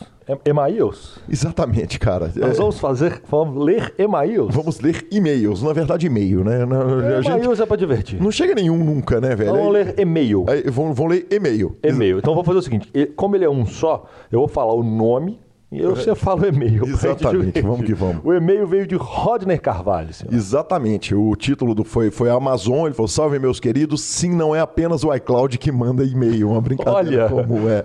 Aquela citada para dar a regulada na conta já está citado. O Rodney mandou avisando que é de São Paulo, que mora em Florianópolis, para a gente ter aquela localização geográfica da turma. E segue uma boa dica. Se ainda estiver com a conta no Amazon Prime, The Man in the High Castle, baseada no livro de mesmo nome do Philip K. Dick. Abraço do Rodney e vamos que vamos. Rodney, cara, a minha dica cultural, coincidentemente, é uma série do, do Philip K. Dick e, e daqui a pouquinho então tá lá. Obrigado pela dica, cara. Eu vou te falar, tô gostando muito do trabalho. Vamos, monstro. Tivemos também dois grandes elogios, um do Bruno Schiavone, o galão, que nós já citamos mais cedo no programa. Que animal a entrevista do Kelvin, me impressionou o quanto ele parece maduro e incisivo em suas respostas. Eh, deve ser um excelente líder, etc, etc, etc. Eh, fui citado, já tô vendo o dinheiro pingando na conta, partiu o BSOP. Enfim, vamos que vamos, legal demais. Esse é o Schiavone 33. Eh, parabéns mais uma vez pelo programa me marcou e marcou você. E o Rendel escreveu o seguinte: acabei de escutar as duas partes da entrevista do Kelvin, realmente a galera tinha razão. Foi sem dúvida uma das melhores, na minha opinião. É, vocês estão cada dia, melhor, cada dia melhores e o nível está excelente. Cara, Rendel, brigadaço, cara. Obrigado pelo carinho, obrigado pelo tanto que você participa do grupo e torna o grupo melhor. E o Adriano Gil mandou uma mensagem que não foi no grupo, foi só para mim, falando o seguinte: boa tarde. Primeiramente, abraço Calil e Lanza. É com satisfação que informo que saí de todos os grupos de WhatsApp por odiá-los, inclusive o da família do trabalho, mas que baixei o Telegram exclusivamente para fazer parte desse grupão formidável do PokerCast. Não sei como faço para entrar, então me ajudem. Eu respondi para ele, que homem.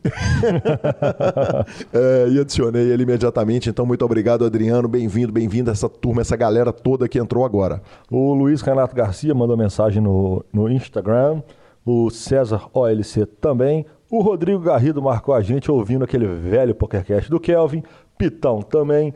O Rick Salgueiro mais uma vez. O Mantos Black Moon também. E o Sinésio Pinheiro te deu falinha. Na verdade, ele me deu falinha.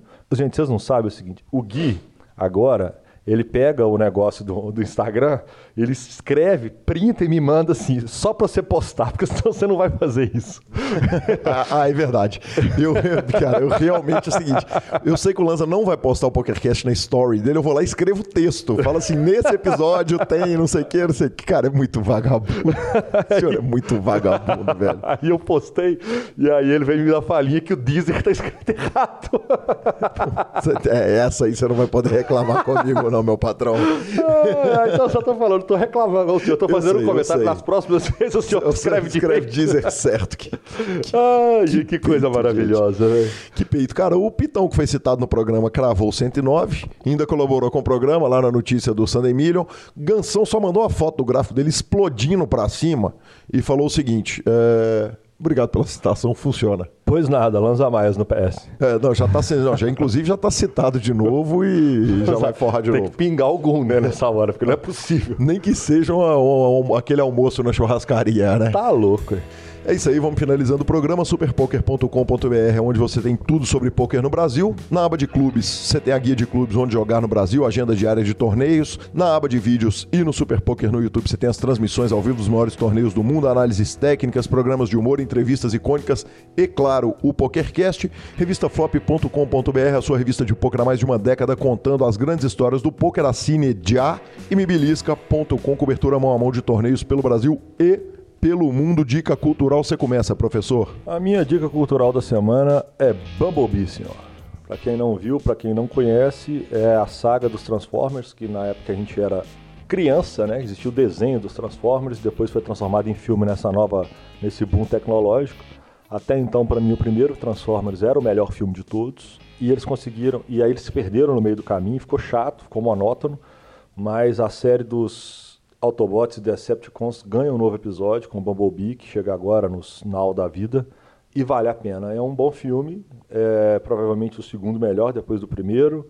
O Bumblebee que sempre foi o personagem que ele é mais humano, vamos falar assim, de todos. Então essa proximidade com os humanos é bem legal. Tem bons diálogos, boas ações e é um filme que eu recomendo. Recomendo bastante, assim, para quem gosta, diversão garantida, sem muito, né, aqueles roteiros tão elaborados, mas é um bom filme. Eu também queria falar sobre podcast Nerdcast sobre a Capitã Marvel também. Quem não ouviu e gosta do mundo, vai lá ouvir que eles dão uma geralzaça sobre o filme e sobre o que está por vir, vale bastante a pena.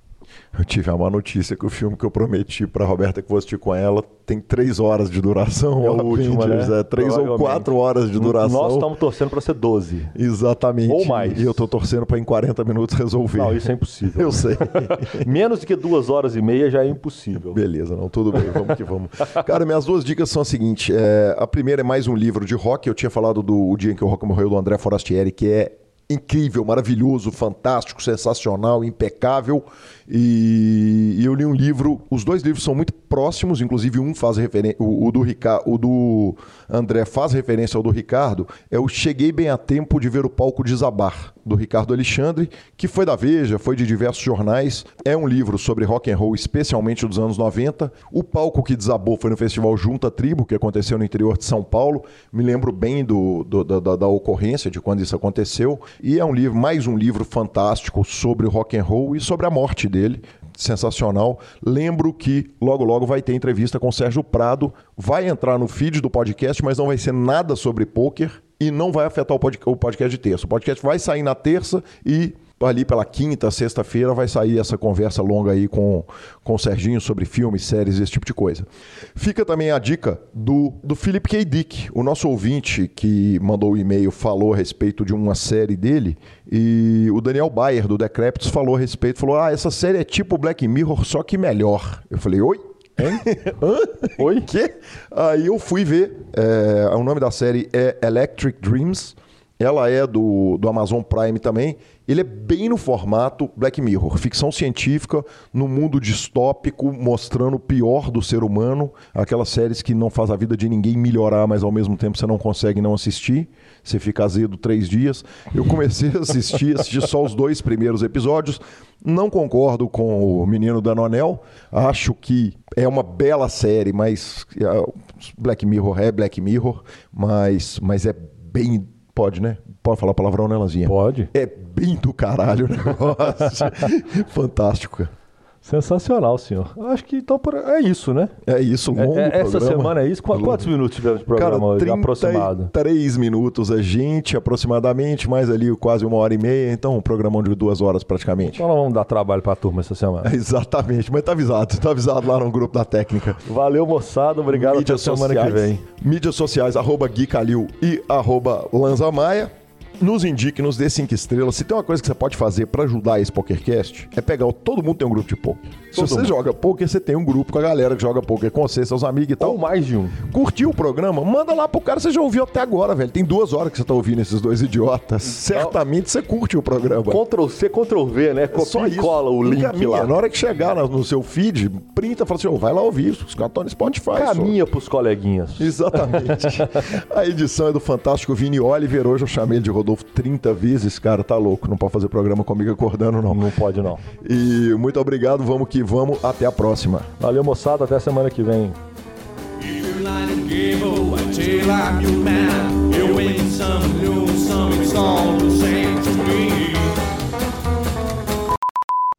Beleza. Que O... homem, nem eu sabia disso, hein? Que homem. Não, Vi, não, eu não sei se ele vai mandar pra mim, não. Eu pedi, velho. eu pedi o áudio dele. Se ele não, se ele não mandar, você corta essa porra. é, o, o 13 terceiro Sunday Million aniversário. Ui, desculpa aí, Rodolfo. Ui, caramba. Desculpa aí, Vinão. Puta que pariu, hoje tá foda, acordei agora. é bom que vai dando material pro Rodolfo do Zeu. Ah, meu filho, aqui é assim mesmo. O dra... Rodolfo não, desculpa, Vinão. É bom que dá Caralho, material velho. pro Vini. Zé. A gente erra, a gente erra tanto que a gente erra até o nome do editor do programa, né? Desculpa, Vini, te amamos.